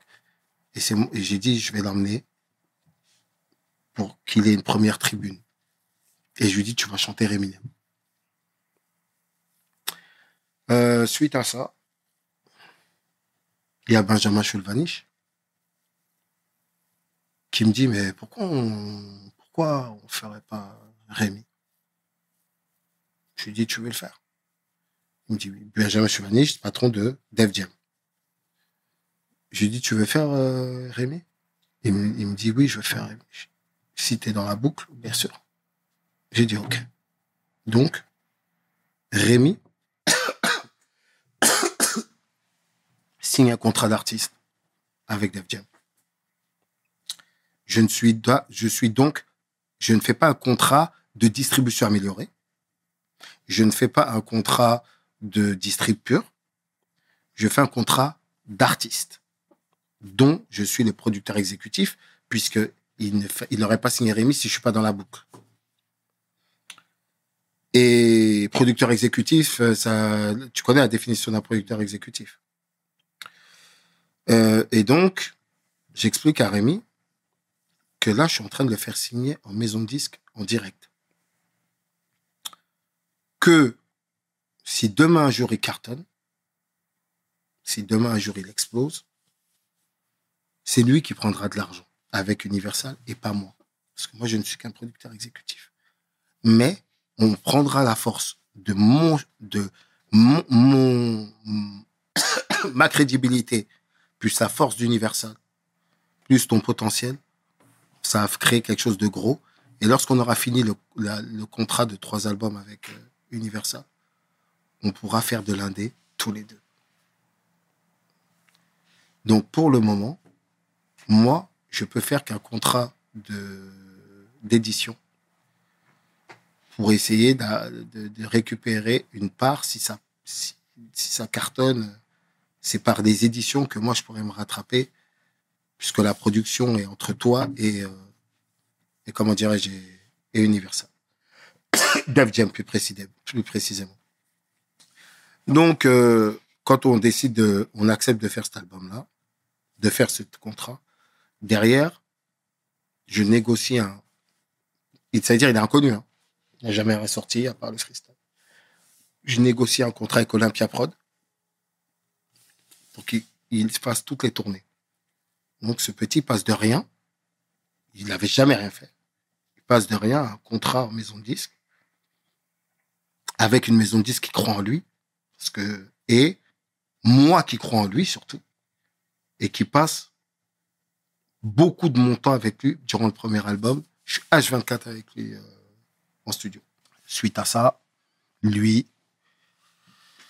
il part en tournée, il sort un premier album, il vit tout de suite le, le bon côté de la vie d'artiste. Donc, il fait sa tournée. Au bout d'un an et demi de tournée, grâce à sa tournée, il arrive à faire disque d'or sur le premier album. D'accord. Maintenant, c'est un artiste. Donc, il a quand même un ego de studio à partir du deuxième album, il a envie de commen- commencer quand même à avoir son propre, ses propres choix. Je lui dis, OK, puisque je suis un artiste, je ne peux pas le brider. Je connais ce, sentiment. Donc, je lui dis, OK, il n'y a pas de problème. Il fait. Je lui dis quand moi, je suis pas d'accord, quand moi, je lui dis quand... Donc, euh, voilà. Il sort donc un deuxième album qui fonctionne moins. Parce qu'il était plus ou moins, il voulait être au, au rêne artistiquement du truc, même si j'étais derrière sur ce. Je donnais mon avis, mais je, voulais lui montrer que vas-y, tu, tu veux faire ton truc, regarde, fais ton truc et on verra. Bref, à la fin du deuxième album, et après, tu vois, travailler avec les maisons de disques, quand ça marche moins, c'est compliqué. Tout le monde connaît que quand ça marche un peu moins avec les maisons de disques, ça se complique. Genre, tu peux pas avoir autant de clips que tu veux, tu peux pas, tu vois, c'est comme ça quand tu es signé un artiste. Donc, euh, qu'est-ce qui se passe?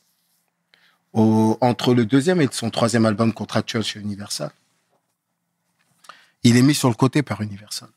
Parce qu'il y a un problème, il y a un changement de patron. Il y a, des, il y a beaucoup de trucs qui bougent. Donc, euh, les nouveaux patrons, eux, ils viennent.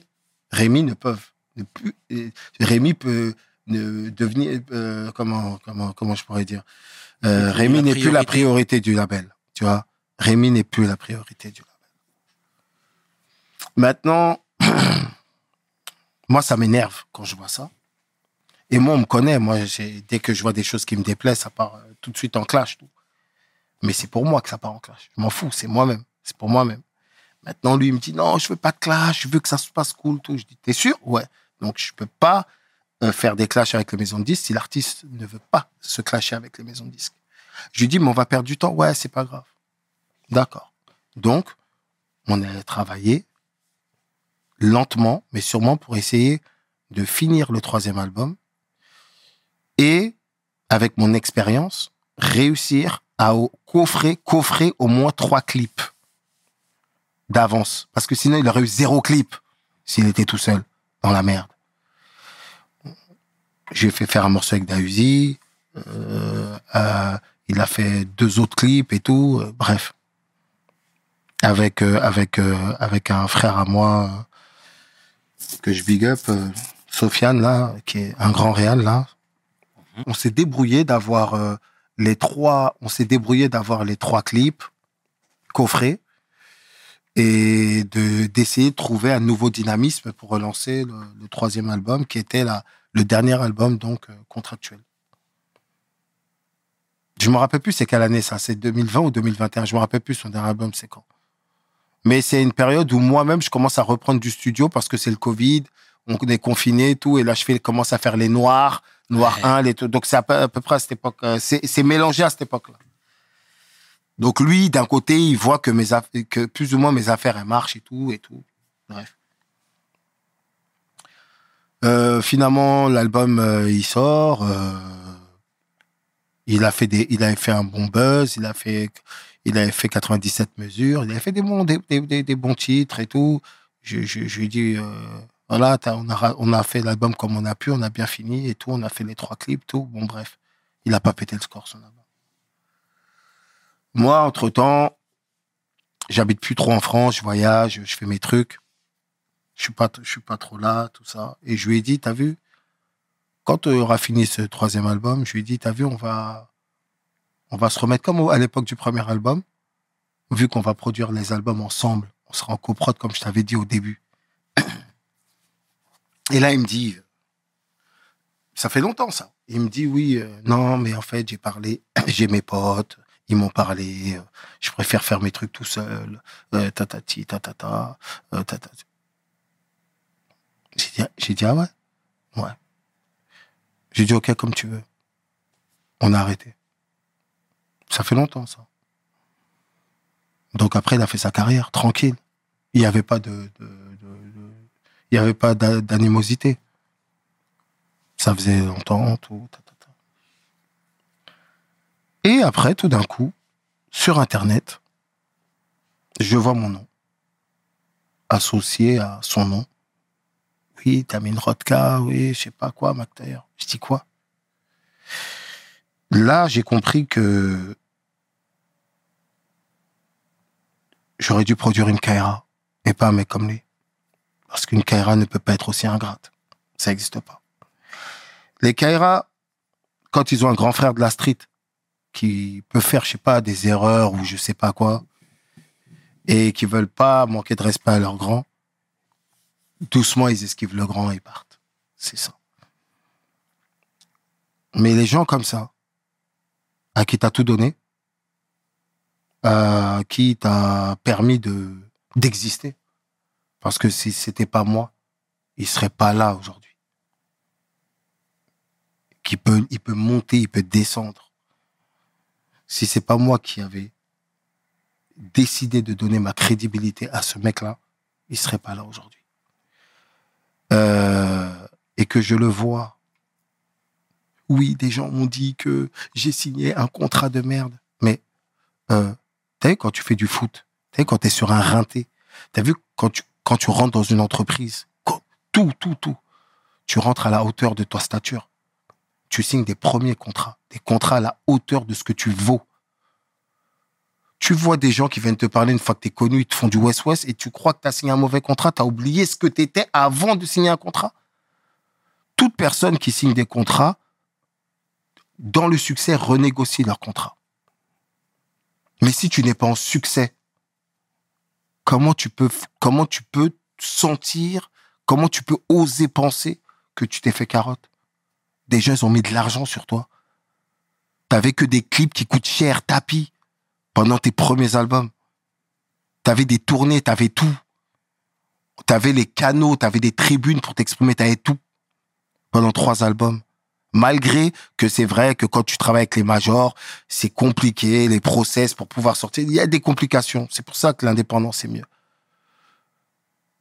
Mais en arriver à venir à me responsabiliser ou à ne pas avoir honte de mettre mon nom au milieu de ces affaires, alors que comment je pourrais t'expliquer? Là, il a sorti un enfant, un album là.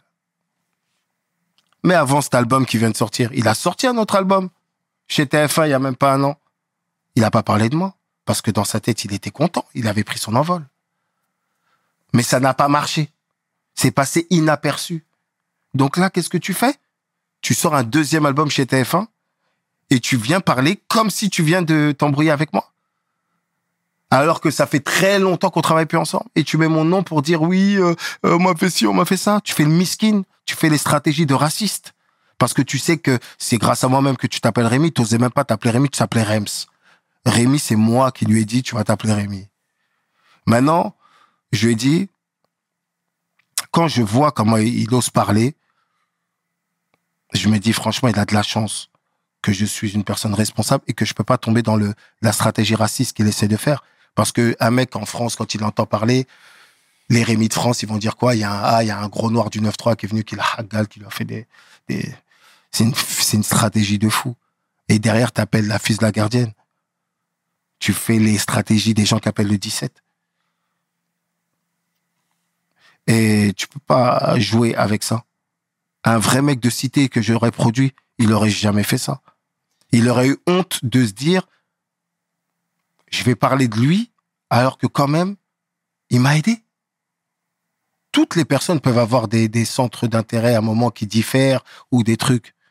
Mais ils ont tellement de respect pour le côté positif qui a été ramené que... Mais est-ce que dès le départ, t'aurais pas dû ou pu lui expliquer les ficelles du métier?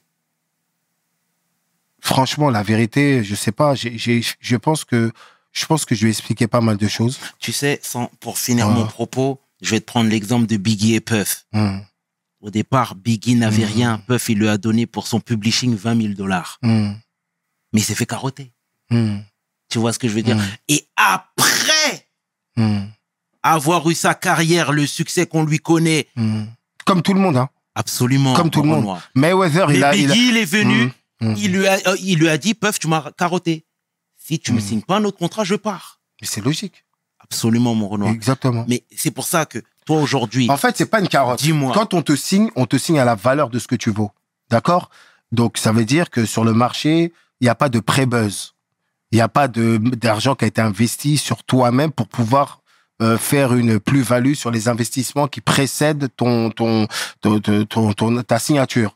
Donc, tu es signé pour quelque chose, comme dans le foot, comme dans tout, comme dans tout. Et le jour où euh, Mayweather, il a gagné son argent à la fin de sa carrière. Pendant, pendant 15 ans, il gagnait pas d'argent. On a, nous, on rappait gratuit. Nino a rappé gratuit pendant des années. Nino a pris son argent bien après euh, tout le travail qu'il a effectué. Il a sorti des albums, tout le monde le connaissait partout. Il prenait pas encore des gros sous. Il a pu après renégocier ses contrats. Mais si t'es, mais lui, il était signé en artiste. Encore moi, aujourd'hui, j'aurais compris qu'il parle de moi si j'étais propriétaire des bandes de ses albums. Parce que c'est comme s'il se serait dit, putain, le mec, il se gave euh, sur le travail que j'ai pu fournir, mais c'est pas moi. Et il se gave sur le travail que j'ai, que j'ai pu euh, euh, fournir quand je travaillais avec lui. Mais c'est pas moi qui, qui suis propriétaire des albums. Tous ces albums-là, c'est Universal qui mange l'argent, c'est pas moi. Comment t'arrives à parler de moi, tu parles pas d'Universal, alors que c'est moi qui faisais tout pour essayer de, de faire les trucs avec Universal. Et est-ce que tu penses pas que c'est un message pour la jeunesse, mais pas Mhm. que les mecs devraient beaucoup plus s'informer sur le business, mieux connaître le business avant de paraffer les contrats? Non, je pense qu'il y a des avocats. Tout le monde a des avocats aujourd'hui. L'industrie, aujourd'hui, l'industrie, elle est, elle est beaucoup. euh, ça s'est démocratisé, tu vois. Les jeunes aujourd'hui, ils ont 16 ans, ils pensent déjà à comment ils vont signer tel contrat, tel contrat, tu vois. Ça s'est démocratisé. tout le monde sait qu'il faut des avocats, qu'il faut tout ça. Il n'y a pas, c'est, non. Moi, je pense que, moi, je pense que, il n'a jamais, il n'a pas le témoignage des, d'autres jeunes artistes et de la galère qu'ils ont pu connaître avant d'arriver. Et vu que lui, tout est arrivé vite, donc il n'a pas connu la galère avant d'arriver, il n'a pas, il a pas, il a pas pu garder son sang-froid.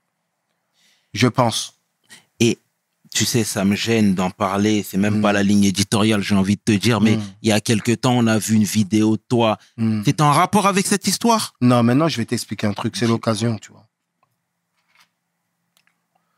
Il faut savoir que cette personne-là, c'est quelqu'un qui m'a trahi. D'accord? Cette personne-là, c'est une personne, je pouvais rentrer chez moi.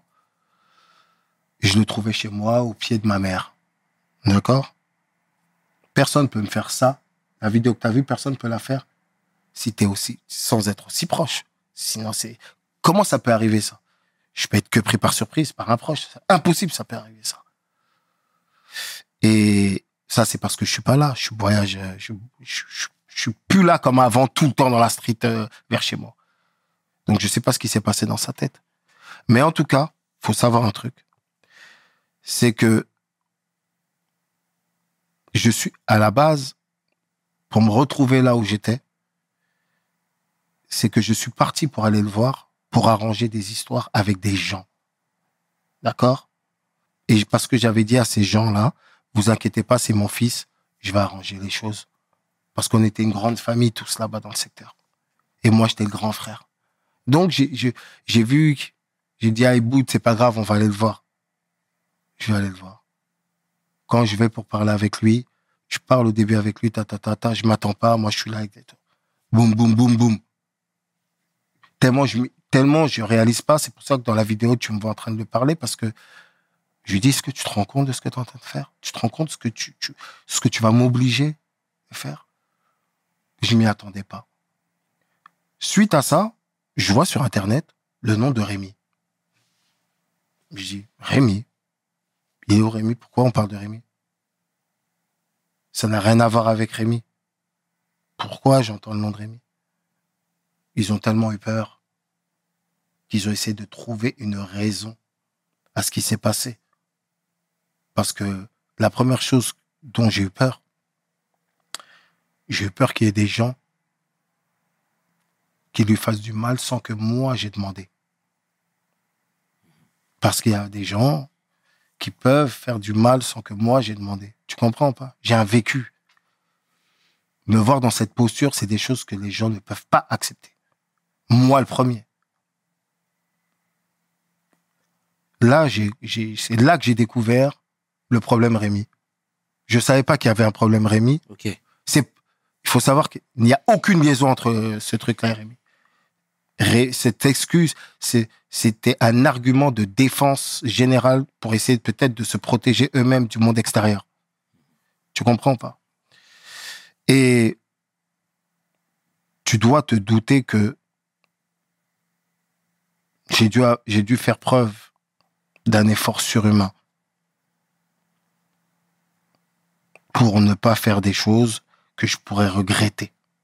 Parce que c'est des choses que je pourrais regretter vu que je sais à qui j'ai affaire, dans le sens où je vais pas aller en prison. Je vais pas encore aller en prison et faire souffrir ma famille. Je suis trop responsable. Je n'ai pas, jusqu'à aujourd'hui, jusqu'à aujourd'hui, hein, j'estime, j'estime que cette personne, l'équival- l'équivalence de ce qu'il m'a fait, c'est comme s'il m'a tiré sept balles dans le corps. Tu sais pour quelle raison? Parce que pour réussir à ne pas succomber à son ego pour l'ensemble,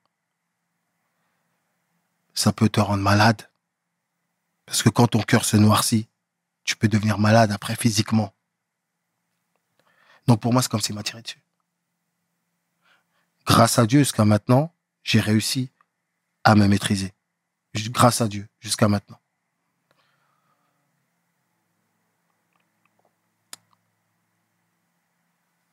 J'espère que ça va durer.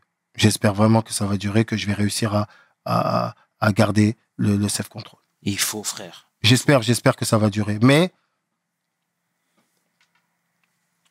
la première personne que je dois accabler, c'est moi. Toutes ces personnes qui sont, qui sont venues essayer de briser la cagnotte de 30 piges et de mal parler de moi et qui sont personne, qui n'ont même pas fait le tiers de ce que j'aurais pu faire dans toute ma vie.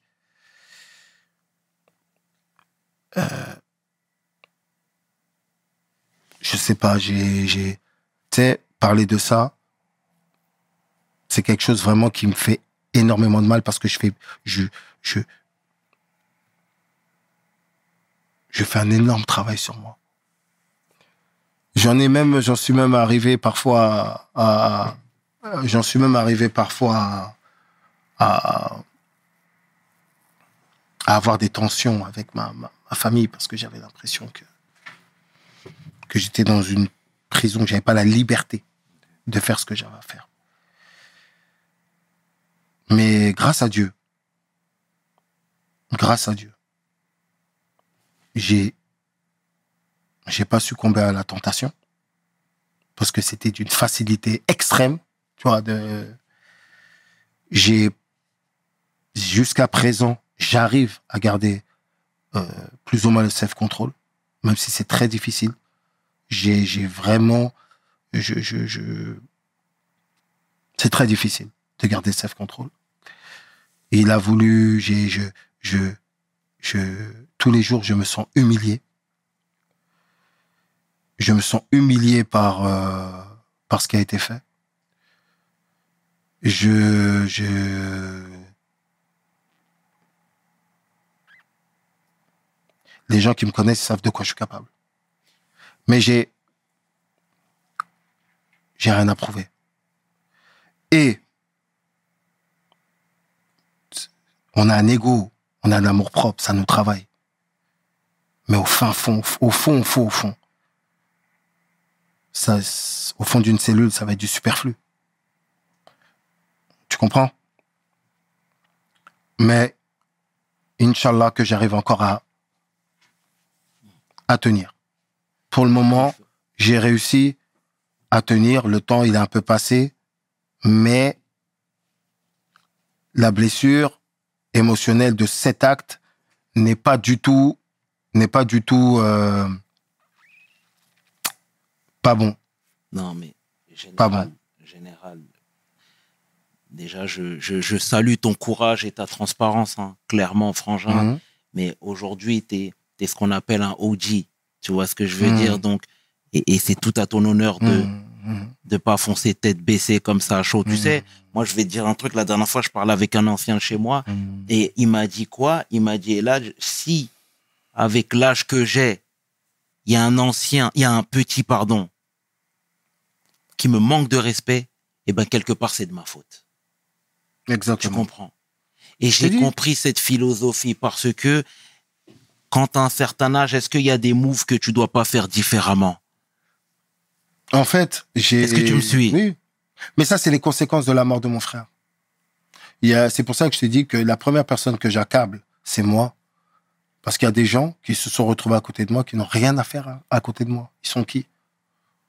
On les connaît que parce qu'ils sont à côté de moi. Ou on les connaît parce qu'ils sont dans notre village d'Aubervilliers. Mais moi, je ne suis pas qu'un mec du village d'Aubervilliers.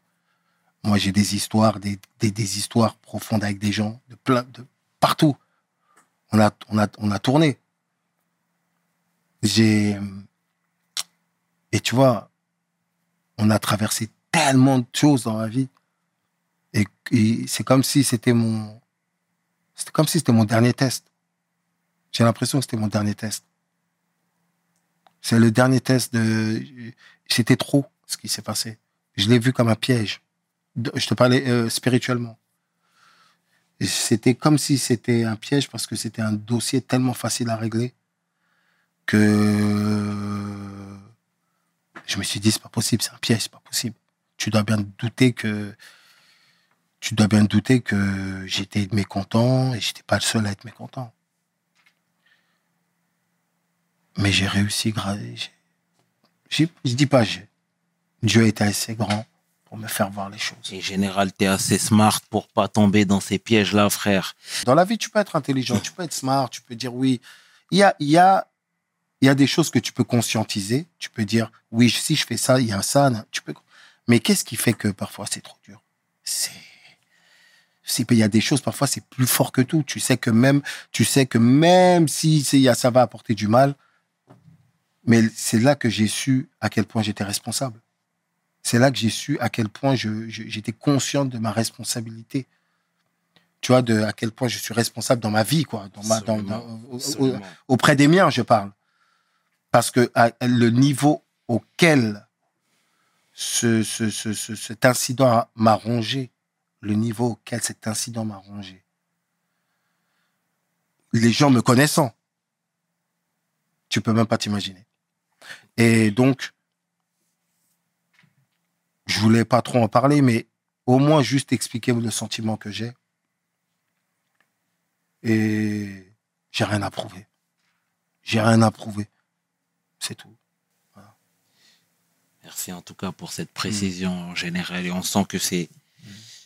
Ça me fait mal même de te voir comme ça, clairement. Mais frangin, si je peux me permettre encore une fois, avant de passer à autre chose, prendre la hauteur sur tout ça, frérot. Un. Mais tu sais, moi, je vais t'expliquer un truc. Hein. Moi, je, je, je, comment dirais-je? Là, on est en train de parler. Tu vois, on parle à cœur ouvert. Absolument. On partage un peu. On partage un peu tous les, euh, tu vois, tous les différents moments, tout. Euh, tu vois, je suis pas un mec de. Moi, je suis pas un mec hypocrite. Ce que je pense, je le dis. Donc là, si tu m'aurais pas posé la question, j'aurais même pensé que c'était hypocrite. Tu comprends ce que je veux dire? Parce que c'est ma- c'est normal de me poser la question. Ça a fait du bruit. Si tu me poses pas la question, c'est que tu es hypocrite. Et c'est que j'ai mal fait de venir te voir. Tu comprends? On parle comme des frères. Voilà. Donc, ne, ne, ne, ne, ne prends pas cette... euh, quand tu me poses cette question, ne te dis pas que je peux le prendre comme un piège ou quoi. Parce que ça fait partie euh, d'une discussion entre frères de cœur de pouvoir parler comme ça. C'est, ça fait partie du, du process. Je sais que tu es un homme de cœur, je sais que tu es un homme euh, sincère. Absolument. Et pourquoi, quand on vient derrière ce micro, c'est pour essayer d'être le plus sincère possible. Merci, mon frère. Et, et, et, et voilà. Et, et pour, pour finir par, par rapport à toute cette parenthèse, Mm. personne n'est parfait. T'as vu? Il y a pu y avoir des erreurs, je sais pas, tu vois, il y a pu y avoir des erreurs de management, je sais pas de quoi, tu vois. Comme partout. Comme partout. Mais frérot, t'as pris des millions, t'aurais fait, t'aurais dit. Je parle de l'artiste maintenant. on a- là maintenant, je parle de l'artiste. Si t'aurais fait une carrière de fou, t'aurais dit quoi sur moi alors? Si t'avais fait une carrière de fou, parce que t'as pas vendu, hein. Mais tu comme, tu parles comme ça, mais t'as pas vendu. T'aurais fait comment? Mais moi, je pense qu'il cherche mon amour, parce que je sais que j'étais, j'étais, j'étais comme un grand frère pour lui. Et je pense que dans sa détresse, euh, quand il a décidé de faire ce genre de choses, je pense qu'il cherchait un peu mon amour, mon attention, que je le regarde. En tout cas, Voilà. sans te couper, général, le message est passé. Et, et- et je me répète une énième fois, merci pour cette transparence, frangin, sincèrement. Et tu il y a quelques années, on t'a vu mener des actions toujours dans le social, comme je te l'ai Mhm. dit, c'est le point culminant de ta carrière, c'est le fil rouge. Euh, la rentrée pour tous. C'est vrai. Magnifique. Tu sais, j'en parlais avec Esprit Noir il y a quelques temps. On a eu un long débat là-dessus. Moi, je saluais cette démarche Mm. parce que déjà, tu le fais avec le cœur, tu es quelqu'un d'intègre. Et il y avait les caméras. Moi, j'ai aimé cette action. Pourquoi? Parce que ça allait inciter d'autres frères à faire la même chose, peut-être même plus. Moi, la vérité, je t'explique un truc sur cette rentrée pour tous, sur cette action que j'ai pu répéter à plusieurs reprises. Les caméras a permis d'être un instrument euh, de documentation. C'est-à-dire, grâce à ça, ça peut être documenté. Et quand c'est documenté, ça devient un héritage pour notre communauté. Et aujourd'hui, des rentrées pour tous dans des cités, il y en a partout. Et quand je vois toutes les rentrées pour tous que tous les mecs font, je sais que je suis la source d'inspiration. Et vu que j'ai toujours essayé d'être inspirant pour les gens, je me dis mission accomplie. Parce que j'en ai vu pas mal des rentrées pour tous qui ont été faites un peu partout, dans le 9-1, d'un partout, dans le 9-2, dans le truc. Et je me dis quoi? Ça, c'est les frères qui ont vu leur grand frère faire. Ils ont dit quoi? Nous aussi, on va le faire, frère. Regarde lui, il est là dans sa cité, il fait ci, il fait ça. Vas-y, on va faire ça. Voilà. Et moi, je trouve que ça, c'est une. euh, Ça fait partie de mes victoires. Ça fait partie de mes victoires d'avoir été. d'avoir réussi à être inspirant pour les gens. Cette rentrée pour tous, a permis d'être euh, une, une nouvelle fois. Ça a été une preuve une nouvelle fois de, de, de l'influence que je peux avoir sur les frères. Et ça, franchement, j'en suis. Franchement, j'en suis. J'en suis ravi. La Merci vérité. pour ça, vraiment, merci pour ça, général.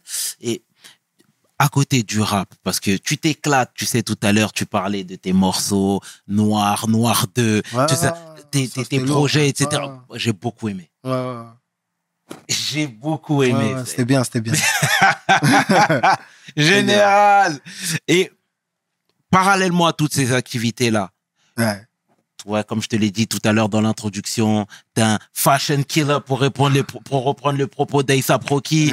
Et tu vois ce que je veux Ouais. dire? T'es toujours dans le textile, etc. Ouais. Moi, je veux que tu nous parles de tes business hors musique. Qu'est-ce que tu fais pour consolider ton argent? Ouais. Augmenter ton argent? Parce que moi, tu sais, quand je te vois, et, et c'est paradoxal, mais même à l'époque où ça marchait pas très bien commercialement, Mhm. les clips, quand on te voyait à travers les clips, à travers les budgets, à travers ceci, on avait l'impression que tout allait pour le mieux. Tu vois ce que je veux dire? Parce que- Et moi, je veux que tu me parles de Mhm. cet écosystème-là que tu as Mhm. su développer à côté. En fait, je vais t'expliquer. Dis-moi tout, frère. Moi, c'est la rue qui m'a éduqué par rapport à l'argent. Le rap, j'ai toujours été indépendant à une époque où c'était pas la mode. Mhm. Ce qui fait que j'ai un rapport à l'argent très concret. Très concret. Il y a beaucoup de gens qui, qui ont appris le business très, très, très tardivement dans le rap. Mais moi, par mon indépendance, j'ai appris très tôt à savoir quels sont les vrais prix quand tu fais des clips. Ok. Moi, je suis un mec du business, je connais. Les prix qu'ils vont faire pour les autres rappeurs, ils vont pas faire à moi parce que moi, ils disent quoi? Tso, il connaît le, la, la- Frérot, ça fait trop longtemps que je suis dans le game. Tu peux pas me parler à moi. Je faisais les plus gros clips avant tout le monde. Je sais ce que c'est. Donc, ce qui fait que mon rap, j'ai toujours eu un pied dans le business, un pied dans l'artistique. Et donc, étant très conscient du côté business, c'est ce qui m'a permis, sans exploser, de toujours bien gérer. C'est pour ça. Parce que moi, j'ai- toujours été indépendant, indépendant, indépendant. Et euh, euh, j'ai toujours investi dans des. Je peux pas les dire là aujourd'hui au micro. Bon, après, il faut, faut aussi. Ah oui. Pff, Je sais pas comment expliquer, mais j'avais une vie assez compliquée, assez voilà. Moi, je faisais pas de la musique pour vivre à la base. La démarche d'essayer de commencer à sortir de la rue, je suis sorti très tardivement de la rue, très très tardivement, plus tard que tout le monde peut le croire. Et et Untouchable m'a aidé à sortir de la rue. La marque Untouchable, petit à petit, elle m'a aidé à sortir de la rue.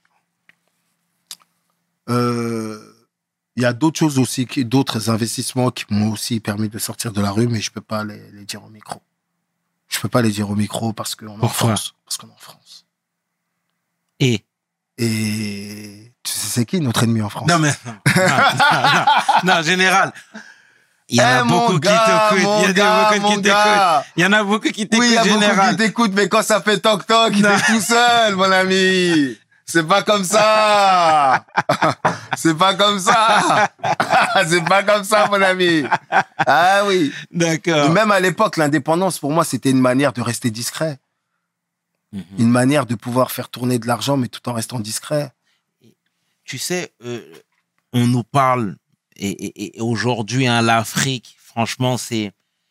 Je crois que j'ai jamais vu, en tout cas, l'Afrique autant hypée qu'en ce moment, Hmm. à tous les niveaux. Hypé, Entertainment, hypé, hypé. mais vraiment à son paroxysme.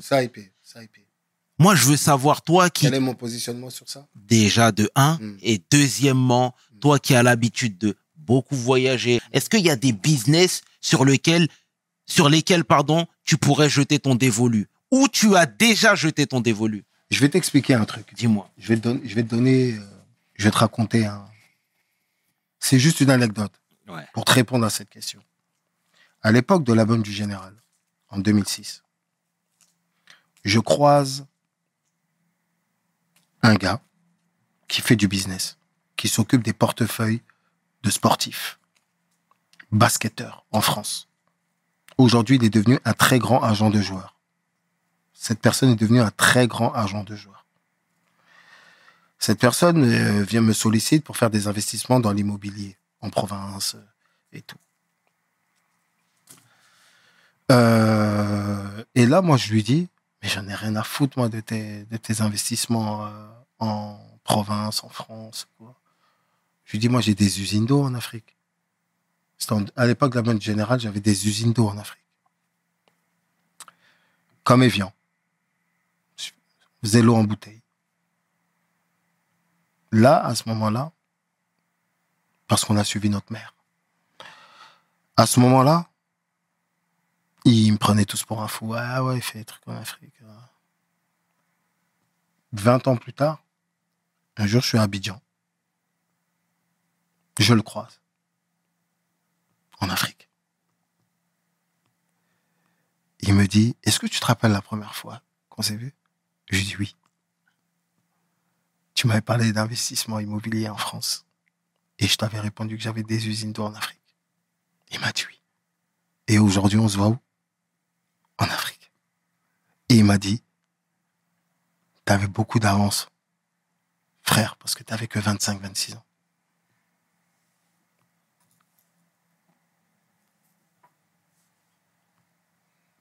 Voilà. Donc, euh, la hype là, moi, je la connais depuis très longtemps. Cette hype. Tu sais, tu peux te sentir africain, euh, diaspora, faire truc. Mais tant que t'as pas, tant que t'as pas mis ton intégrité physique ou t'es lové là-bas, c'est que du blabla. Parce qu'il faut accepter de perdre de l'argent là-bas pour dire que t'es africain. Une fois que t'as perdu de l'oseille là-bas, tu peux dire que t'es africain. Là, tu peux dire que t'as eu ton baptême du feu. C'est bon, je suis un mec du bled. Ils m'ont bien bouffé, je suis là. Qu'est-ce qu'il y a? Tu comprends ou pas? Voilà. Ça me fait plaisir de te voir comme ça, frangin. Hmm. Vraiment, ça me fait plaisir. J'ai fait plein de choses en Afrique. Et je suis, c'est mes vraies ambitions, l'Afrique. Je, je vais régulièrement dans des pays qui sont pas les miens. Euh, Ces derniers temps, j'ai été au moins deux ou trois fois en Guinée. Guinée-Conakry. Qui euh, là-bas, c'est un pays, c'est mes frères. Là-bas. Je, me sens à la maison quand je vais en Guinée-Conakry.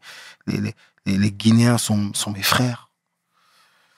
C'est, euh, l'Afrique de l'Ouest, euh, c'est mes frères. C'est genre. j'ai vécu une expérience durant le Covid où je suis resté pas mal de temps en Afrique. C'était la première fois de ma vie que je restais plusieurs mois d'affilée en Afrique sans rentrer. En faisant plusieurs pays différents. J'ai senti la puissance d'être africain. J'ai dit si j'avais pas de choses à faire en Europe, je pense que je serais pas rentré. Mais l'Afrique pour moi c'est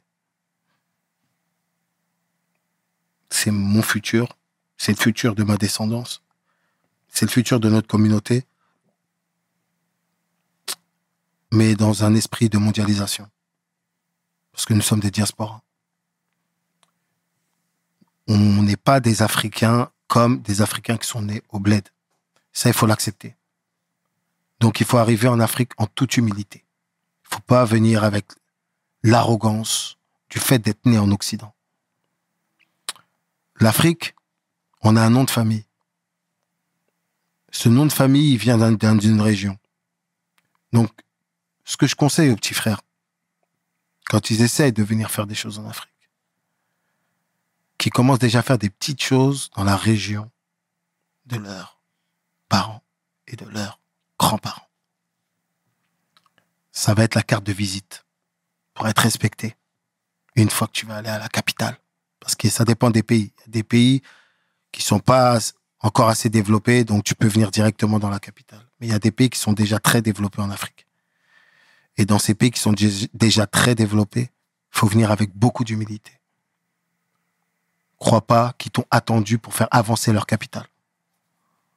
Quand tu viens dans ton, pays d'origine, viens avec l'humilité, viens en prenant conscience de la région à laquelle appartient tu vois, à appartient ton nom de famille. Par exemple, les Nigérians sont beaucoup comme ça. Les Nigérians investissent beaucoup dans leurs states. Tu vois, c'est, un État fédéral, le Nigeria. Il y a plusieurs États. Donc, souvent, les gens, quand ils viennent au Nigeria, ils vont d'abord dans leur state. Ils vont dans leur État. Ils développent d'abord dans leur État avant d'essayer d'aller à Abuja ou à Lagos. C'est l'héritage anglophone. Les Bamileke, moi je suis Bamileke.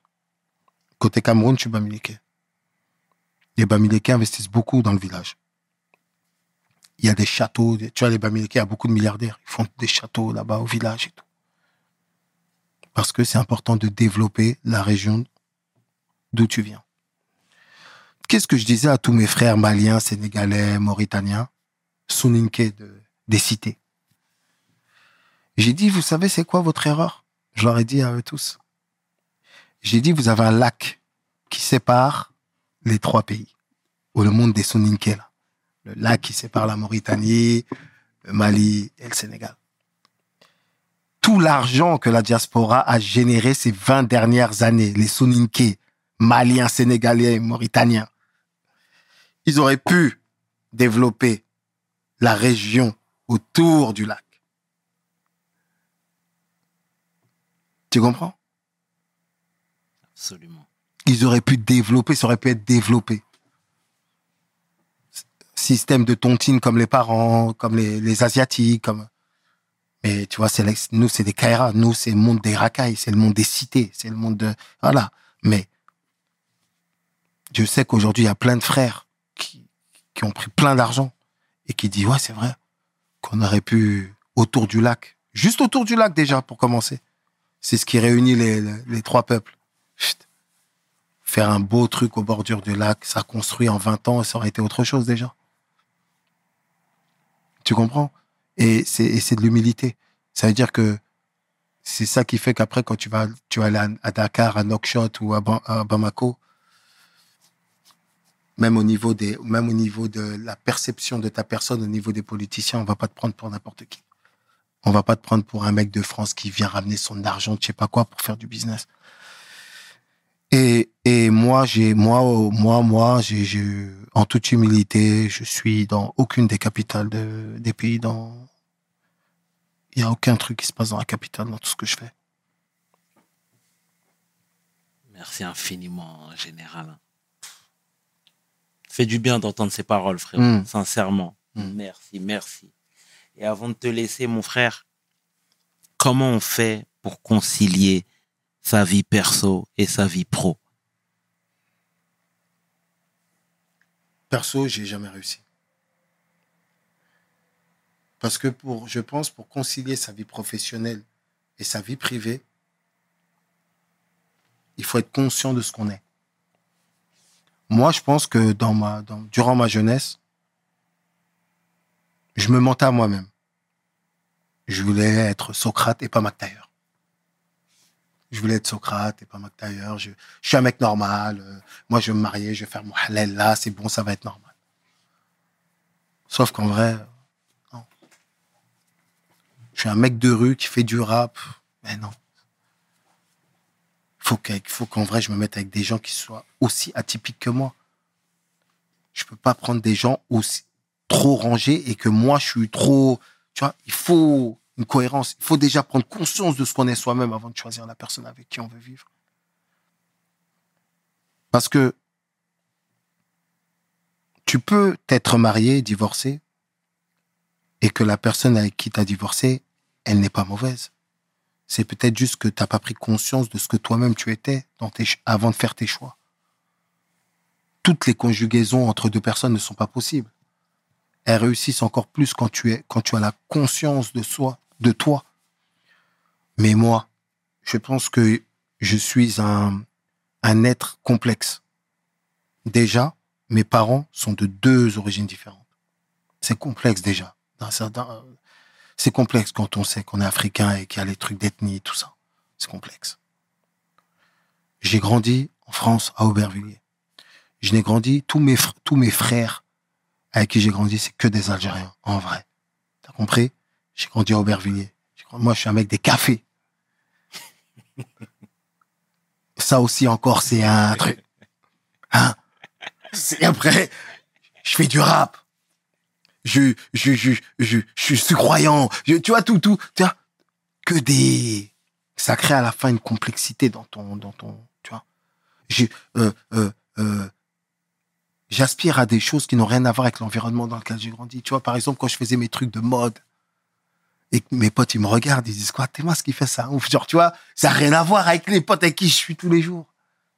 J'aspire à des choses qui n'ont rien à voir avec les, à- avec le monde auquel, dans lequel j'ai pu évoluer. Donc, je me suis toujours senti plus ou moins atypique. Je me suis toujours senti atypique et complexe finalement, puisque j'appartiens à aucun grand. Tu connais les gens, ils aiment faire partie d'une collectivité Absolument. pour se sentir rassuré. Et moi, j'ai l'impression d'appartenir à aucune collectivité.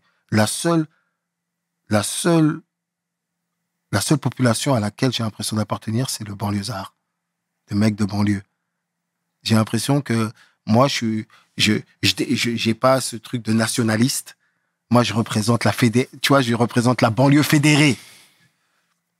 J'ai l'impression que c'est ce qui peut finalement me définir le plus j'ai pas l'impression je suis pas dans le communautarisme. J'ai peut-être été dans un communautarisme de banlieue très longtemps mais je suis pas dans le communautarisme. Et quand t'es pas dans le communautarisme ton ton esprit il est plus ouvert que ceux qui vivent dans le communautarisme. Ça peut être bien comme ça peut il y a du bon et du mauvais dans les deux. Donc je pense qu'aujourd'hui je- suis plus conscient de ce que je suis J'espère, euh, j'espère que qu'Allah va me permettre de, de, de me trouver la, la stabilité, de pouvoir euh,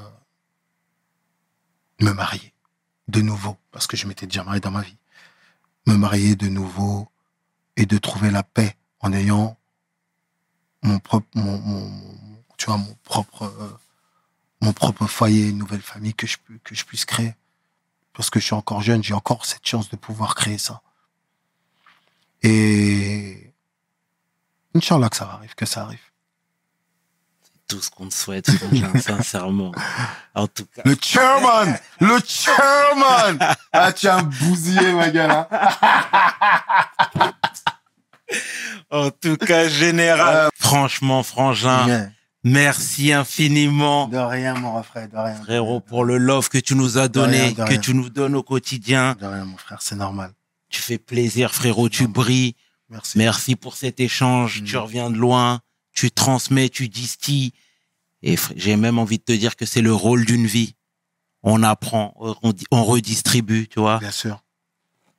Nos erreurs doivent permettre euh, aux autres de pas faire la même. Totalement d'accord, Voilà. frère. Totalement d'accord. Moi, ma réussite, c'est la résilience et d'avoir toujours euh, pu me relever de tous mes échecs. Je pense que c'est ça ma réussite. Voilà. Frère, au nom de toute l'équipe de We Hustle, nous te remercions pour ta venue et pour ces belles paroles, frérot. Merci, mon frérot. On est ensemble, On est ensemble comme jamais. Merci, mon ref. C'était le tiers et 500. Tu peux inverser. Les deux sont corrects. Avec mon homeboy, j'ai nommé le général. Pour Aïe. oui, aïe, aïe, aïe. Pour oui, seul. Les On ensemble. matières. Peace. We hustle, baby.